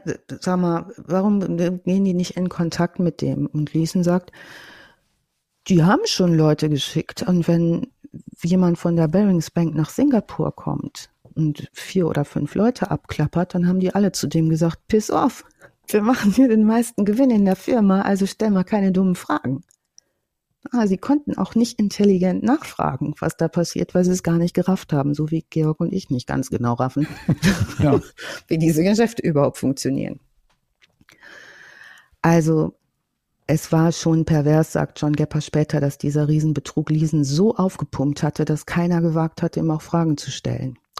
Und wenn doch jemand ihm Fragen stellt, kann er dem einfach den Mund verbieten, weil er so ein wichtiger Typ ist. Die haben mhm. alle vor dem gekuscht. Ich kann mir auch vorstellen, dass irgendwann auch mal der Punkt ist, dass dann alle sich natürlich irgendwie mitschuldig machen, weil sie eben ja. nicht geprüft haben und alle dann auch kalte Füße kriegen mhm. und sich im Hinterkopf nur noch denken, wie komme ich aus der Scheiße wieder raus? Wenn das jetzt aufliegt, sind wir alle am Arsch. Mhm. Ja, und aber das ist doch so ein ganz, ganz bekanntes Phänomen von Hochstaplern eigentlich, dass die immer auch eine große Gefolgschaft dann irgendwann um sich rum haben und das sich dann irgendwie zumindest für einen gewissen Zeitraum immer selber trägt. Ja. Also dass die so, also auch so bei so Schneeballsystemen und so weiter, wo eigentlich auch jeder weiß, das ist komplett Betrug, ja. aber die dann einfach, jeder kauft sich ein fettes Auto, wie, da gibt's ja auch so eine Dokumentation über so einen ganz bekannten Schneeballtypen. Enron? Äh, ich habe jetzt den Namen Madoff? Wie? Nee, das ist ein Deutsch-Türke, glaube ich, den ich meine. Es gibt okay, viele. Ich mal auf Arte oder wo ziemlich viele, ja, sowas gemacht Okay, haben. auf jeden Fall.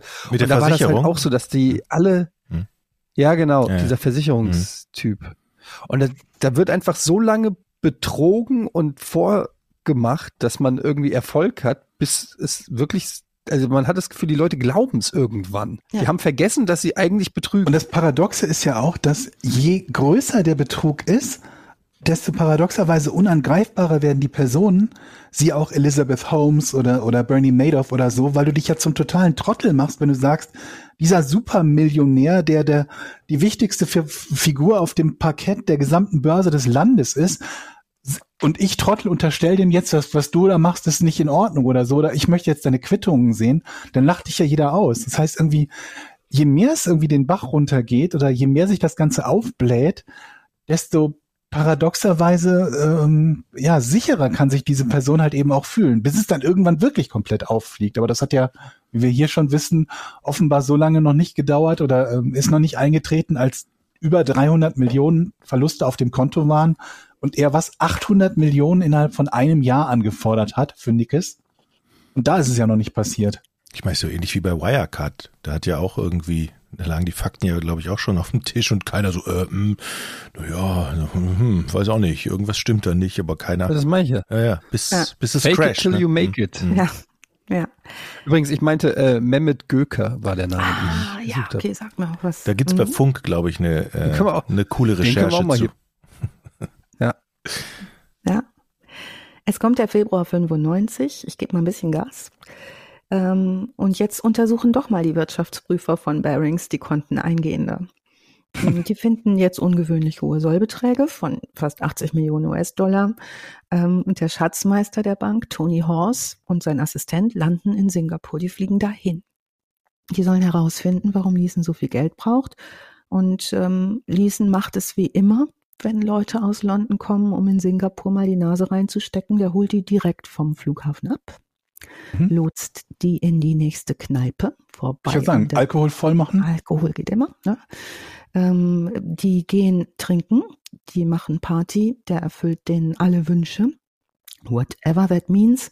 Und ähm, er stellt äh, auf diese Art und Weise sicher, dass die am nächsten Morgen einen tierischen Kater haben und nicht zur Börse kommen. Also das ist so sein Plan. Ne? Er füllt die tierisch ab, denen geht's schlecht, die können nicht mehr so gut denken ähm, und der setzt die dann wieder in den nächsten Flieger zu ihrer nächsten Rechtsprüfung. Und in der Doku sagt Liesen, das haben wir immer so gemacht. und es hat geklappt. Es hat offenbar immer so geklappt. Diesmal nicht. Tony Horst, der Assistent, der bleibt, äh, Tony Horst, der Prüfer, bleibt länger, verlässt Singapur erst eine Woche später. Das macht Liesen ziemlich Stress ähm, deckt jedoch den Betrug noch nicht auf. Pflegt weg. Aber sein Assistent Tony Wrighton ist ein bisschen misstrauischer. Der bleibt insgesamt 23 Tage und Leeson wird nervös. Wir schreiben den 13. Februar 1995 und Wrighton schreibt nach London folgenden Brief, der erhalten ist, oder Fax. Wenn man alle Positionen zusammenrechnet, gibt es auf Gottes Erde keinerlei Möglichkeit, all das Geld wieder zurückzubekommen. Klingt nicht gut. Nee, kein schönes Fax. Barings Brothers in Form von John Baring weiß jetzt, die haben ein großes Problem. Und sie wissen auch, nur Nick Leeson kann dafür verantwortlich sein. Und jetzt greift der Pathos des alten Nick Leeson, wenn ihr euch den mal anguckt. Da spielen jetzt die Geigen im Hintergrund. Ne? Ich könnte es auch singen, was er jetzt sagt. Er spricht wieder in dieser You-Form, in dieser Mann-Form und sagt, Geier kreisen über dir, du wirst immer schwächer, sie sind im Begriff, dich zu töten. Es ist dir vollkommen klar, dass du nur noch von einer Stunde zur nächsten überlebst, denn da sitzt jemand in dem Büro, der alles prüft. Und Bösen so, Geier, ne? Ach was, da sind die Geier, genau. Ja, schwierige Haltung. Jetzt kursieren die Gerüchte auch am Börsenparkett. Leeson ist im Fokus. Also dieser super, super beliebte Leeson, den alle so abgefeiert haben. Ian Loh, unser Singapurer selbstständiger ähm, Börsianer, sagt dann an diesem Dienstag, mutmaßt alles, dass es Barings an den Kragen geht. Und wenn Barings pleite geht, dann kollabiert der Markt. Lou handelt gerade am Parkett und äh, sieht die Kabine von Barings in der sitzt Leeson, ganz, sitzt da ganz in der Nähe und er sieht, dass Leeson sehr nervös ist und erzählt, ähm, Leeson starrt die ganze Zeit auf den Bildschirm, zerreißt die Händlerkarte in kleine Stücke und isst sie auf. Moment, habe ich das richtig verstanden? Er isst sie auf. Ja, er isst sie auf. Weg. Tut mir leid. Geil. Wie so ein Kannst du mir die Zettel zeigen? Pepper? Was für ein Zettel? Welcher Zettel? Händlerkarte. das ist eine schöne Stelle. Tony Redden bleibt eng an Leeson dran, spürt den auf, verlangt ein Meeting, Meeting um 16 Uhr. Leeson weiß, das ist der Tag, jetzt muss er weg und er flieht. Ähm, ne, Norris, der seinen Chef weiß, dass es der Anfang vom Ende, als der Chef der Investmentbank in sein Büro in London kommt und berichtet, äh, unbekannte Aufzeichnungen gefunden zu haben, zerschnittene Briefe zum Dokumentenbasteln und so weiter. Heilige Scheiße, denkt er, da wurde ich panisch. da ist irgendwie richtig, richtig was äh, los. Alan Bloom, der Wirtschaftsprüfer der Bank, versucht in aller Eile die Bank zu retten und findet die fürchterliche Realität hinter diesem geheimen 5x8-Konto. Der Verlust beträgt letztlich 800 Millionen US-Dollar. Der kann nicht aus Barings verfügbaren Ressourcen gedeckt werden. Die ahnen, dass sie in einer solchen komplett außer Kontrolle geratenen Situation niemanden finden werden, der noch investiert in diese marode Bank. Die Nachrichten rasen mittlerweile aber auch um die Welt. In allen Zeitungen, in allen Nachrichtenstationen gibt es gibt's diese News und lesen es über alle Berge, aufgelöst in Luft. Wir lernen in einer Doku Konrad Ratsch kennen, der ist Journalist und Korrespondent in Singapur für die Business Times und der verfolgt den. Der setzt sich auf die Spur von dem fliehenden Lesen. Ein, der hat nämlich einen Freund, der ist Broker und der hat ihm die Story gesteckt. Der kontaktiert auch Bearings, dieser Journalist, der kommt aber da nicht weiter. Ian Loh seiner, seinerseits sagt, dass das ist ein totaler Schock, dass eine Bank mit der Tradition und Größe einfach bankrott gehen kann. Nur wegen eines einzelnen Händlers in Singapur. Und da musste sehr lachen, dieser Ian Loh, und sagt, nicht irgendwo weit weg, sondern hier in Singapur. Und man kann denken, er ist fast ein bisschen stolz, dass das in seinem Singapur geschieht. Naja, wo ist jetzt Leeson? Wir wissen, er schnappt sich seine Frau, er packt, er fährt mit ihr zum Flughafen und nimmt den ersten Auslandsflug. Er wird jetzt Richtung mit, Etienne. Richtung Etienne. Er wird nämlich mit internationalem Haftbefehl gesucht. Konrad Ratschi setzt sich auf die Spur. Der kennt auch Ermittler und diese Ermittler zeigen ihm ein Fax, das ähm, Nick Leeson vom Regent Hotel in Kuala Lumpur verschickt hat an John Baring. Ähm, in diesem Fax entschuldigt sich Leeson für alles, was er getan hat. ähm, dieses Fax klingt nahezu suizidal. Ähm, der Journalist Raji ist nicht ganz auf den Kopf gefallen, verkauft diese Information natürlich teuer an alle möglichen Zeitungen und ähm, denkt sich so, okay, der will aufgeben oder abhauen, Chancen 50-50, also der lässt das Fax in den Zeitungen abdrucken. Angeblich, sagt diesen später, will er nicht mehr gewusst haben, in welcher Verfassung er war, als er das Fax geschrieben hat. Er sagt, er habe halt sorry sagen wollen. ja, ist doch, ist doch okay. Wenn man jetzt wegen der, wegen der 900 Millionen, sorry. Sorry, ey. Naja, es gibt kein Rettungspaket für die Barings Bank. Die geht mit insgesamt 932 Millionen Dollar Verlusten bankrott. Ellen Bloom spricht von einem der größten Ereignisse weltweit in dieser Richtung. Mitarbeiter in der Führungsetage schämen sich zu Tode, dass all das unter ihren Augen geschehen ist. Echt? Ja, gut. Liesen auf der Flucht kauft sich nun alle möglichen Zeitungen, liest alles, was über ihn und die Pleite so geschrieben steht. Und angeblich, sagt er später, dämmert ihm erst jetzt, dass er eine Bankenpleite verursacht hat. Aha, denkt sich da der geneigte Leser Donnerwetter. Das ist aber clever. Gut, montags öffnet die Börse in Singapur. Die Kabine von Baring Securities bleibt leer. Großbritanniens älteste Handelsbank mit 233-jähriger Tradition ist Geschichte. Und später wird die Ing Bank, die Dutch Bank, die Reste für ein symbolisches Pfund kaufen. Das äh, wird dann später das Schicksal dieser Bank sein. In der Zwischenzeit versucht Leeson verzweifelt nach England zurückzukehren. Der hat nämlich keinen Bock in Singapur in den Knast zu gehen. Die sind da nicht Verständlich, so glaube ich. Ne? Mhm. Mhm. Der sieht jetzt am Flughafen Bildschirme, die allesamt sein Gesicht zeigen und schwankt so ein bisschen zwischen Bewunderung für sich selbst und milder Panik. ähm, im Flugzeug, Aber nur milde Panik. Milde Panik. Im Flugzeug äh, verteilen Stewardessen Zeitungen. Der bekommt eine französische, eine aus Brunei, die Singapore News, die New York Times, alle englischen Zeitungen. Sein Bild ist auf jeder Scheißtitelseite. Er versteckt sich auf dem gesamten Rückflug irgendwie halb in seinem Pullover, wird schließlich bei Etienne verhaftet, und zwar auf dem Frankfurter Flughafen. Und wir sehen dieses, dieses Verhaftungsvideo. Es ist ein junger Mann mit wachem Gesicht in so einem grünen Adidas-Pulli, ein blau-weiß gestreiftes Hemd drunter, eine umgedrehte Basecap und der grinst so fröhlich vor sich hin. Dieser grinsende Junge hat äh, das ganze Geld in den Sand gesetzt. Verurteilt wird er schließlich zu 6,5 Jahren Gefängnis. Rachi sagt später, er fände ihn eigentlich ganz sympathisch und er hätte ihm eine glückliche Flucht als charmanter Underdog gegönnt.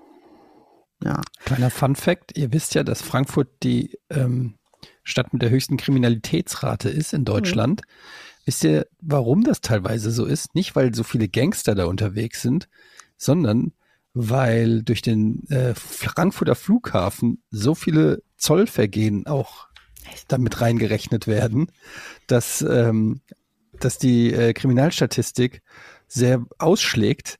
Ähm, de facto sind die Frankfurter Bürgerinnen und Bürger natürlich total friedliebendes Volk. Ja. Und überhaupt nicht schlimm. Mhm. Also bist du doch nicht so im Ghetto sagen. aufgewachsen, sondern in einem kleinen bürgerlichen. Natürlich gibt es Georg. Ja? Natürlich gibt es harte Pflaster so, in okay. Frankfurt. Mhm. Und die kenne ich natürlich auch mhm. persönlich. Und ich werde jetzt hier nicht an meiner kriminellen Legacy schrauben. Vielleicht bin ich auch wohlbehütet aufgewachsen, das weiß man alles nicht. Eigentlich schon. Das habe ich vergessen. Oder auch einfach runtergeschluckt. Ja. Habt ihr euch damals getroffen, Nick und du?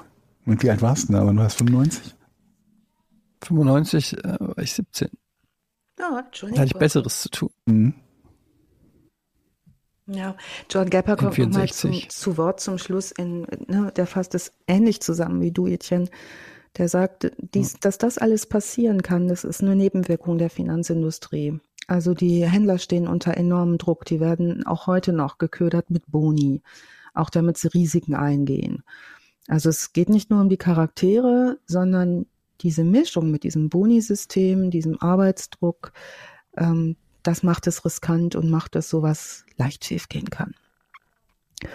Und ganz zum Schluss hören wir in einer Doku noch den Liesen, der mittlerweile auch ein eigenes Beratungsunternehmen hat und äh, ja. der What? hat, äh, der hat jetzt ein auch noch Beratungsunternehmen? Fünf mal acht Beratung. Genau, also der ähm, hat tatsächlich diese sechseinhalb Jahre abgesessen, ist danach nochmal in die Beratung gegangen, hat eine eigene Seite, ich verlinke die auch nochmal, er beschreibt ja auch seinen eigenen Crash nochmal. Also er berät Leute, wie sie es nicht machen sollen, unter anderem offenbar. Ähm, aber er hat sich auch nochmal super engagiert, weil er in Haft wohl an Krebs erkrankte für äh, die Krebsforschung. Also vom Saulus zum Paulus könnte man meinen. Sein letztes Wort in dieser einen Doku lässt mich ein bisschen schaudern, denn er sagt, er fasst es mal zusammen. Diese ganze Zeit war krude. Und besonders krude sei gewesen, dass jeder Brief jeden Tag von jemandem in London drei Jahre lang abgezeichnet wurde. Mhm. Ja, ich frage mich immer hm, so an der Stelle, wer hat sie denn zusammengeklebt, Schatzi? Ne? Also nee. so, da ist eine Menge los gewesen. Ich weiß aber trotzdem, was er damit meint. Ja. Also zum einen ist er natürlich die Person, die dafür verantwortlich ist, eine komplette Bank pleite zu machen und eine Milliarde Verlust zu machen als Einzelperson. Aber zum anderen waren da ja Dutzende Leute beteiligt, die nicht richtig hingeschaut oder absichtlich weggeschaut haben. Ne? Ja. Und deshalb ist der Fall der Barings Bank bis heute ein Lehrbeispiel für schlechte Ablauforganisation und mangelhafte Zusammenarbeit zwischen Front Office Abwicklung und Back Office und Finanzrisikocontrolling. Also die sind mittlerweile ein Paradebeispiel in allen Vorlesungen, wenn es darum geht, wie führe ich meine Geschäfte ordentlich. Mhm. Man muss ja auch sagen, den ein, also den Einlegern, also die Leute, die das Geld da auf der Bank hatten, die sind ja alle gearscht, ne? Oder? Es ja. gab ja damals noch kein Sicherungssystem, kann ich mir vorstellen oder? Weiß man da was? Da haben die das wiedergekriegt? Also ich, ich meine, keine Ahnung, ich habe darüber nichts gelesen. Es halt viele Privatanleger, die, die, die einfach, oh, Konto, nö, tut mir leid, die Bank ist pleite. Stehst du da? Wir wissen ja von der äh, Bank, dass das eine sehr diskrete Bank ist. Vielleicht sind sie auch dahingehend einfach sehr diskret gewesen, wer da alles sein Geld nicht wiederbekommen hat. Ja. Geiler Fall auf alle Fälle. Ich mag ja solche Fälle. Dieses Größenwahnsinnige, keiner merkt's oder alle vertuschen's insgesamt. Es ist so, es ist so wahnsinnig. dieser, dieser Nick Leeson, der lebt noch, ne? Mhm. Der, der ist, ist, gar nicht äh, so alt. Er ist 67 Nee, und der hat auch äh, dann noch ein sehr erfolgreiches Buch geschrieben mhm. und äh, engagiert sich jetzt in der, weiß ich nicht, Bekämpfung von Krebs und so weiter. Mhm. Also es gibt einen Film mit Ewan McGregor. Ich glaube, der Film heißt auch Rogue Trader. Genau, auf Deutsch das schnelle Geld, die Nick Leeson Story von 99. Und dann gibt's halt etliche Dokus zu dem Thema, wo nochmal, also im Prinzip hat er etwas gemacht, was auch Glücksspieler sehr gerne tun, nämlich wenn sie verlieren, doppelt mhm. so viel auf ein anderes Ereignis zu setzen. Ne? Gibt ja viele, die sagen, du pass mal auf, mein Roulette-System, ich setze ja. immer auf schwarz und wenn ich verliere, setze ich das Doppelte was natürlich nicht dauerhaft funktionieren kann, weil du irgendwann zu dem Punkt kommst, äh, wo das Maximum, also du, du nicht so viel setzen darfst, dass du das noch machen könntest oder wo deine Ressourcen ausgehen. Und sowas hat er gemacht. Und einer seiner letzten, seiner letzten Versuche, ähm, das Geld hin zusammenzubekommen, war halt irgendwie darauf zu wetten, dass, glaube ich, der Nikkei sich über Nacht nicht bewegt. Und in der Nacht, wo er das gemacht hat, gab es das Erdbeben in Kobe in Japan. Und dadurch ist der Nikkei halt massiv irgendwie ne, nach unten gegangen. Und das war wieder eines von den Dingen, hätte das, hätte das funktioniert und hätte es nicht zufällig ein Erdbeben gegeben, hätte es vielleicht noch mal drei Tage oder drei Wochen oder weiß der Teufel, ja. wie lange funktioniert. Der liebe Gott sieht es alles. Es ist komplett irre. Es ist komplett irre, die, die, die Story von ihm. Ja. Großartig, Alice. Hast du gerade gesagt, der, der liebe Gott sieht alles? Ja, der hat das Erdbeben herbeigeführt. Donner und Blitz. ist doch klar. Warum hat der liebe Gott das nicht schon früher gemacht, bevor eine Milliarde weg waren? Ja. Obwohl eine Milliarde hört der liebe sich. Gott sieht alles, aber nicht immer zur richtigen Zeit. Aber ja. eine Milliarde ist ja jetzt in der heutigen Sicht eigentlich gar nicht so viel. Ne? Dann muss man so denken, so, wieso geht da eine Bank pleite? Heute sind das so, so, so Strafen, die die Deutsche Bank einfach mal so aus der Portokasse Aber es ist ja eine andere so. Größenordnung ja. bei den Banken. Ne? Also Barings Bank oder, oder Deutsche Bank oder so ist ja schon eine andere Größenordnung. Wahnsinn. Oh ja. Großartiger Fall, Alice. Ja, Respekt, ja, Alice. Du ähm, hast dich da gut durchgekämpft. Äh, recherchiert. Ja, danke. Mhm. Ich danke für eure Unterstützung und vor allen Dingen die Solidarität beim Nicht-Kapieren von ja, aber es gibt doch noch eine Sondersendung von dir alleine, glaube ich, wo du nochmal diese komplexen Finanzdinge ja. komplett erklärst. Ne? Nochmal ein anderthalbstündiges Special nur ja. zum Arbitragehandel. Mhm. Ja, ich könnte euch zum Beispiel ein anderthalbstündiges Special zu Milchmädchenrechnungen der VW machen, wie zum Beispiel Ah, jetzt habe ich diesen Artikel zurückgeschickt, weil er mir nicht passt. Also gewinne ich 70 Euro die mhm. mir zurücküberwiesen werden. Also kann ich jetzt 70 Euro mehr ausgeben als vorher. So. Ja. So kann ich rechnen. Okay. So du kannst mich aber auch immer fragen, wenn du äh, im, im, im Finanzsektor, da kenne ich, da bin ich zu Hause. Also da kann ich dir auch helfen. Ja, du so. machst so viel hier mit äh, ne? Bitcoin-Geschichten Geld. und so. Mhm. Ich frage mich halt gerade, ob der, der Leasen danach ähm, viel Geld hätte machen können im Sicherheitsbereich, weil im bei so, so äh, Hackern und so kennt man das ja, die halt irgendwelche Sachen gemacht haben und ähm, in Firmen eindringen können und so weiter und so fort und die nachher mit die gefragtesten Leute sind, wenn es um die Sicherheit von Firmen geht, ja. weil sie wissen, welche Lücken man wie leicht und wie gut ausnutzen kann. Ja, ich glaub, das ist das ja tatsächlich Gold wert. Also es ist ja richtig ja. viel wert, das Wissen, was er da hat. Also ich verlinke auf jeden Fall seine Seite auch noch nicht, um Werbung für den zu machen, sondern wer Lust hat, mal da zu gucken, der schreibt da nicht so doofe Sachen rein. Ne? Also das, mhm. äh, der ist da schon natürlich Experte auf dem Gebiet von der anderen Seite. Macht schon Sinn, ne? da, das nochmal zu Geld zu machen. Also verarmt wird er nicht sterben. Und wenn man ihn zum Beispiel bei seiner Verhaftung sieht, da denkt man auch, der, das ist ein Typ, der hatte einfach nur Bock auf Party. So, der hat sich da gar nicht mal so furchtbar viel beigedacht und eine Bank ruiniert. Kenne ich, kenne ich. Ja, mhm. Passiert halt mal, ne? Ja. Willst du ein bisschen feiern gehen, ist halt die Bank pleite. Ja. Zack, eine Milliarde weg. Ja. Naja.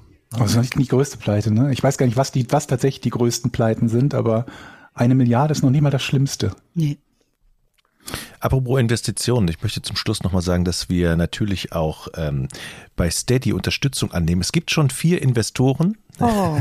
Und denen möchte ich erstmal sagen, ihr äh, bleibt nicht allein. Es werden sukzessive immer mehr Podcast-Folgen dort hochgeladen, auch werbefrei. Ach, und danke an die vier. Sag doch mal, wo, wo? Steady.com slash vorn ist es, ne? Wenn ich das äh, richtig überblicke. Da kann man also äh, sozusagen äh, uns unterstützen. Und da bin ich gerade dabei, die Folgen nee, noch werbefrei. .com Oder? Warte mal. Slash vorn. Nee? Warte mal. Nicht, dass das jetzt auf ganz andere Konten geht, Jochen. Jetzt musst du aber nochmal. Das genau ist Jochens 8888-Konto. Ja, genau. Nee, warte mal. Steady, steadyhq.com. Ich verlinke es in den Show Notes. Sollen wir das so oh, machen? Ja. Auf alle Fälle, wenn man Steady googelt ja, aber und Es wäre schon gut, das einmal zu sagen. Dann sag es mal. Also steadyhq, ja, steadyhq.com mhm. slash vorn. Genau. Dann hat man es jetzt mal gehört, da kann man den Podcast supporten und ähm, wir planen da eigentlich auch dann demnächst für alle Supporter den Podcast auch einen Tag früher zu releasen, wie wir es auch mit Porn machen und werbefrei. Das soll noch kommen. Genau. Ist aber noch nicht so weit. Sehr schön. Ja kleiner, kleiner, kleiner Anreiz für alle, die diesen Podcast supporten wollen und damit natürlich auch Alice, die hier auch sehr viel Arbeit reinsteckt. Ne? Muss man an der Stelle auch mal sagen. Und von der Pornkohle natürlich nichts kriegt. Ja. Natürlich. Aber ich bin so froh, wenn ich mal mit Leuten reden darf. Das ist ja alle 14 Tage. darf ich so, wir haben jetzt auch keine Zeit mehr, Alice. Ist, die Zeit ist um. Ich muss ähm, auch weg, ne? Ich muss jetzt noch traden. Ja. Ich freue mich drauf, Jochen, wenn du uns deine, cool. deine Updates schickst. Ich freue mich auf die Geschichten. Gut. Vielen Dank, lieber Alice. Das war wieder mal total super. Ähm, wir hören uns in zwei Wochen wieder zur neuen Folge Verbrechen ohne richtigen Namen. Danke fürs Zuhören und äh, gerne immer weiter empfehlen. Auf jeden ähm, Fall. Ja, wir sind erstmal raus. Tschüss. Tschüss. Danke euch. Macht's Tschüss. gut.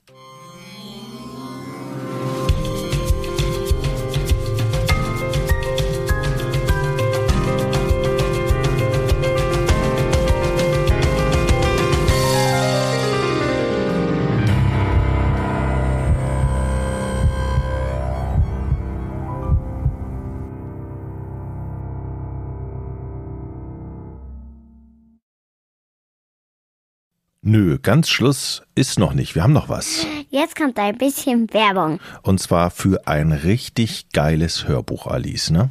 Hörbücher sind der Hammer, ne? Kann man sich entspannen, sich zurücklehnen, einfach zuhören. Und mhm. ähm, das bringt in diesem Hörbuch eher Unheil, ne? In der Geschichte.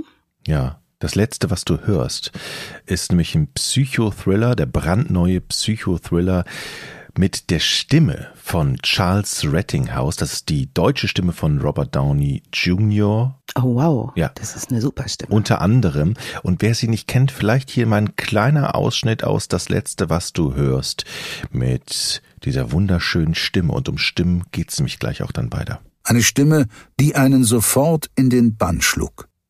Gelassen wie ein großer Strom, der sich seiner Ewigkeit bewusst durch die Landschaft strömte. Stundenlang konnte Sarah sich dieser Stimme hingeben, und das würde sie heute Abend auch tun, ganz gleich, was Björn davon hielt. Genau, das ist mal so ein kleiner Auszug aus das Letzte, was du hörst. Ich liebe diese Stimme. Wir können ja mal eben sagen, worum es geht. Sarah ist süchtig nach dem Podcast Hörgefühlt. Sie mag die Stimme von Podcaster Marc Maria Hagen. Die Worte sind Trost für ihre Seele, aber Sarah ahnt eben nicht, was hinter den Kulissen vor sich geht, dass hinter den weichen Worten dieses Podcasters eigentlich der Tod lauert. Darum geht's. Also, Freunde von Krimi und Thriller und diesem Genre sind da wahnsinnig gut aufgehoben bei diesem Hörbuch. Das gibt's auf CD, digital und ähm, großartig, unbedingt reinhören. Genau, unter anderem auf allen Plattformen, zum Beispiel Audible, Spotify, da werdet ihr es finden und vielleicht nochmal der Bestseller-Autor Andreas Winkelmann, der steht dahinter. Nummer eins Spiegel-Bestseller übrigens. Und wer Krimis mag, Kriminalfälle, Psychothriller und natürlich coole Stimmen und tolle Geschichten, der ist hier goldrichtig.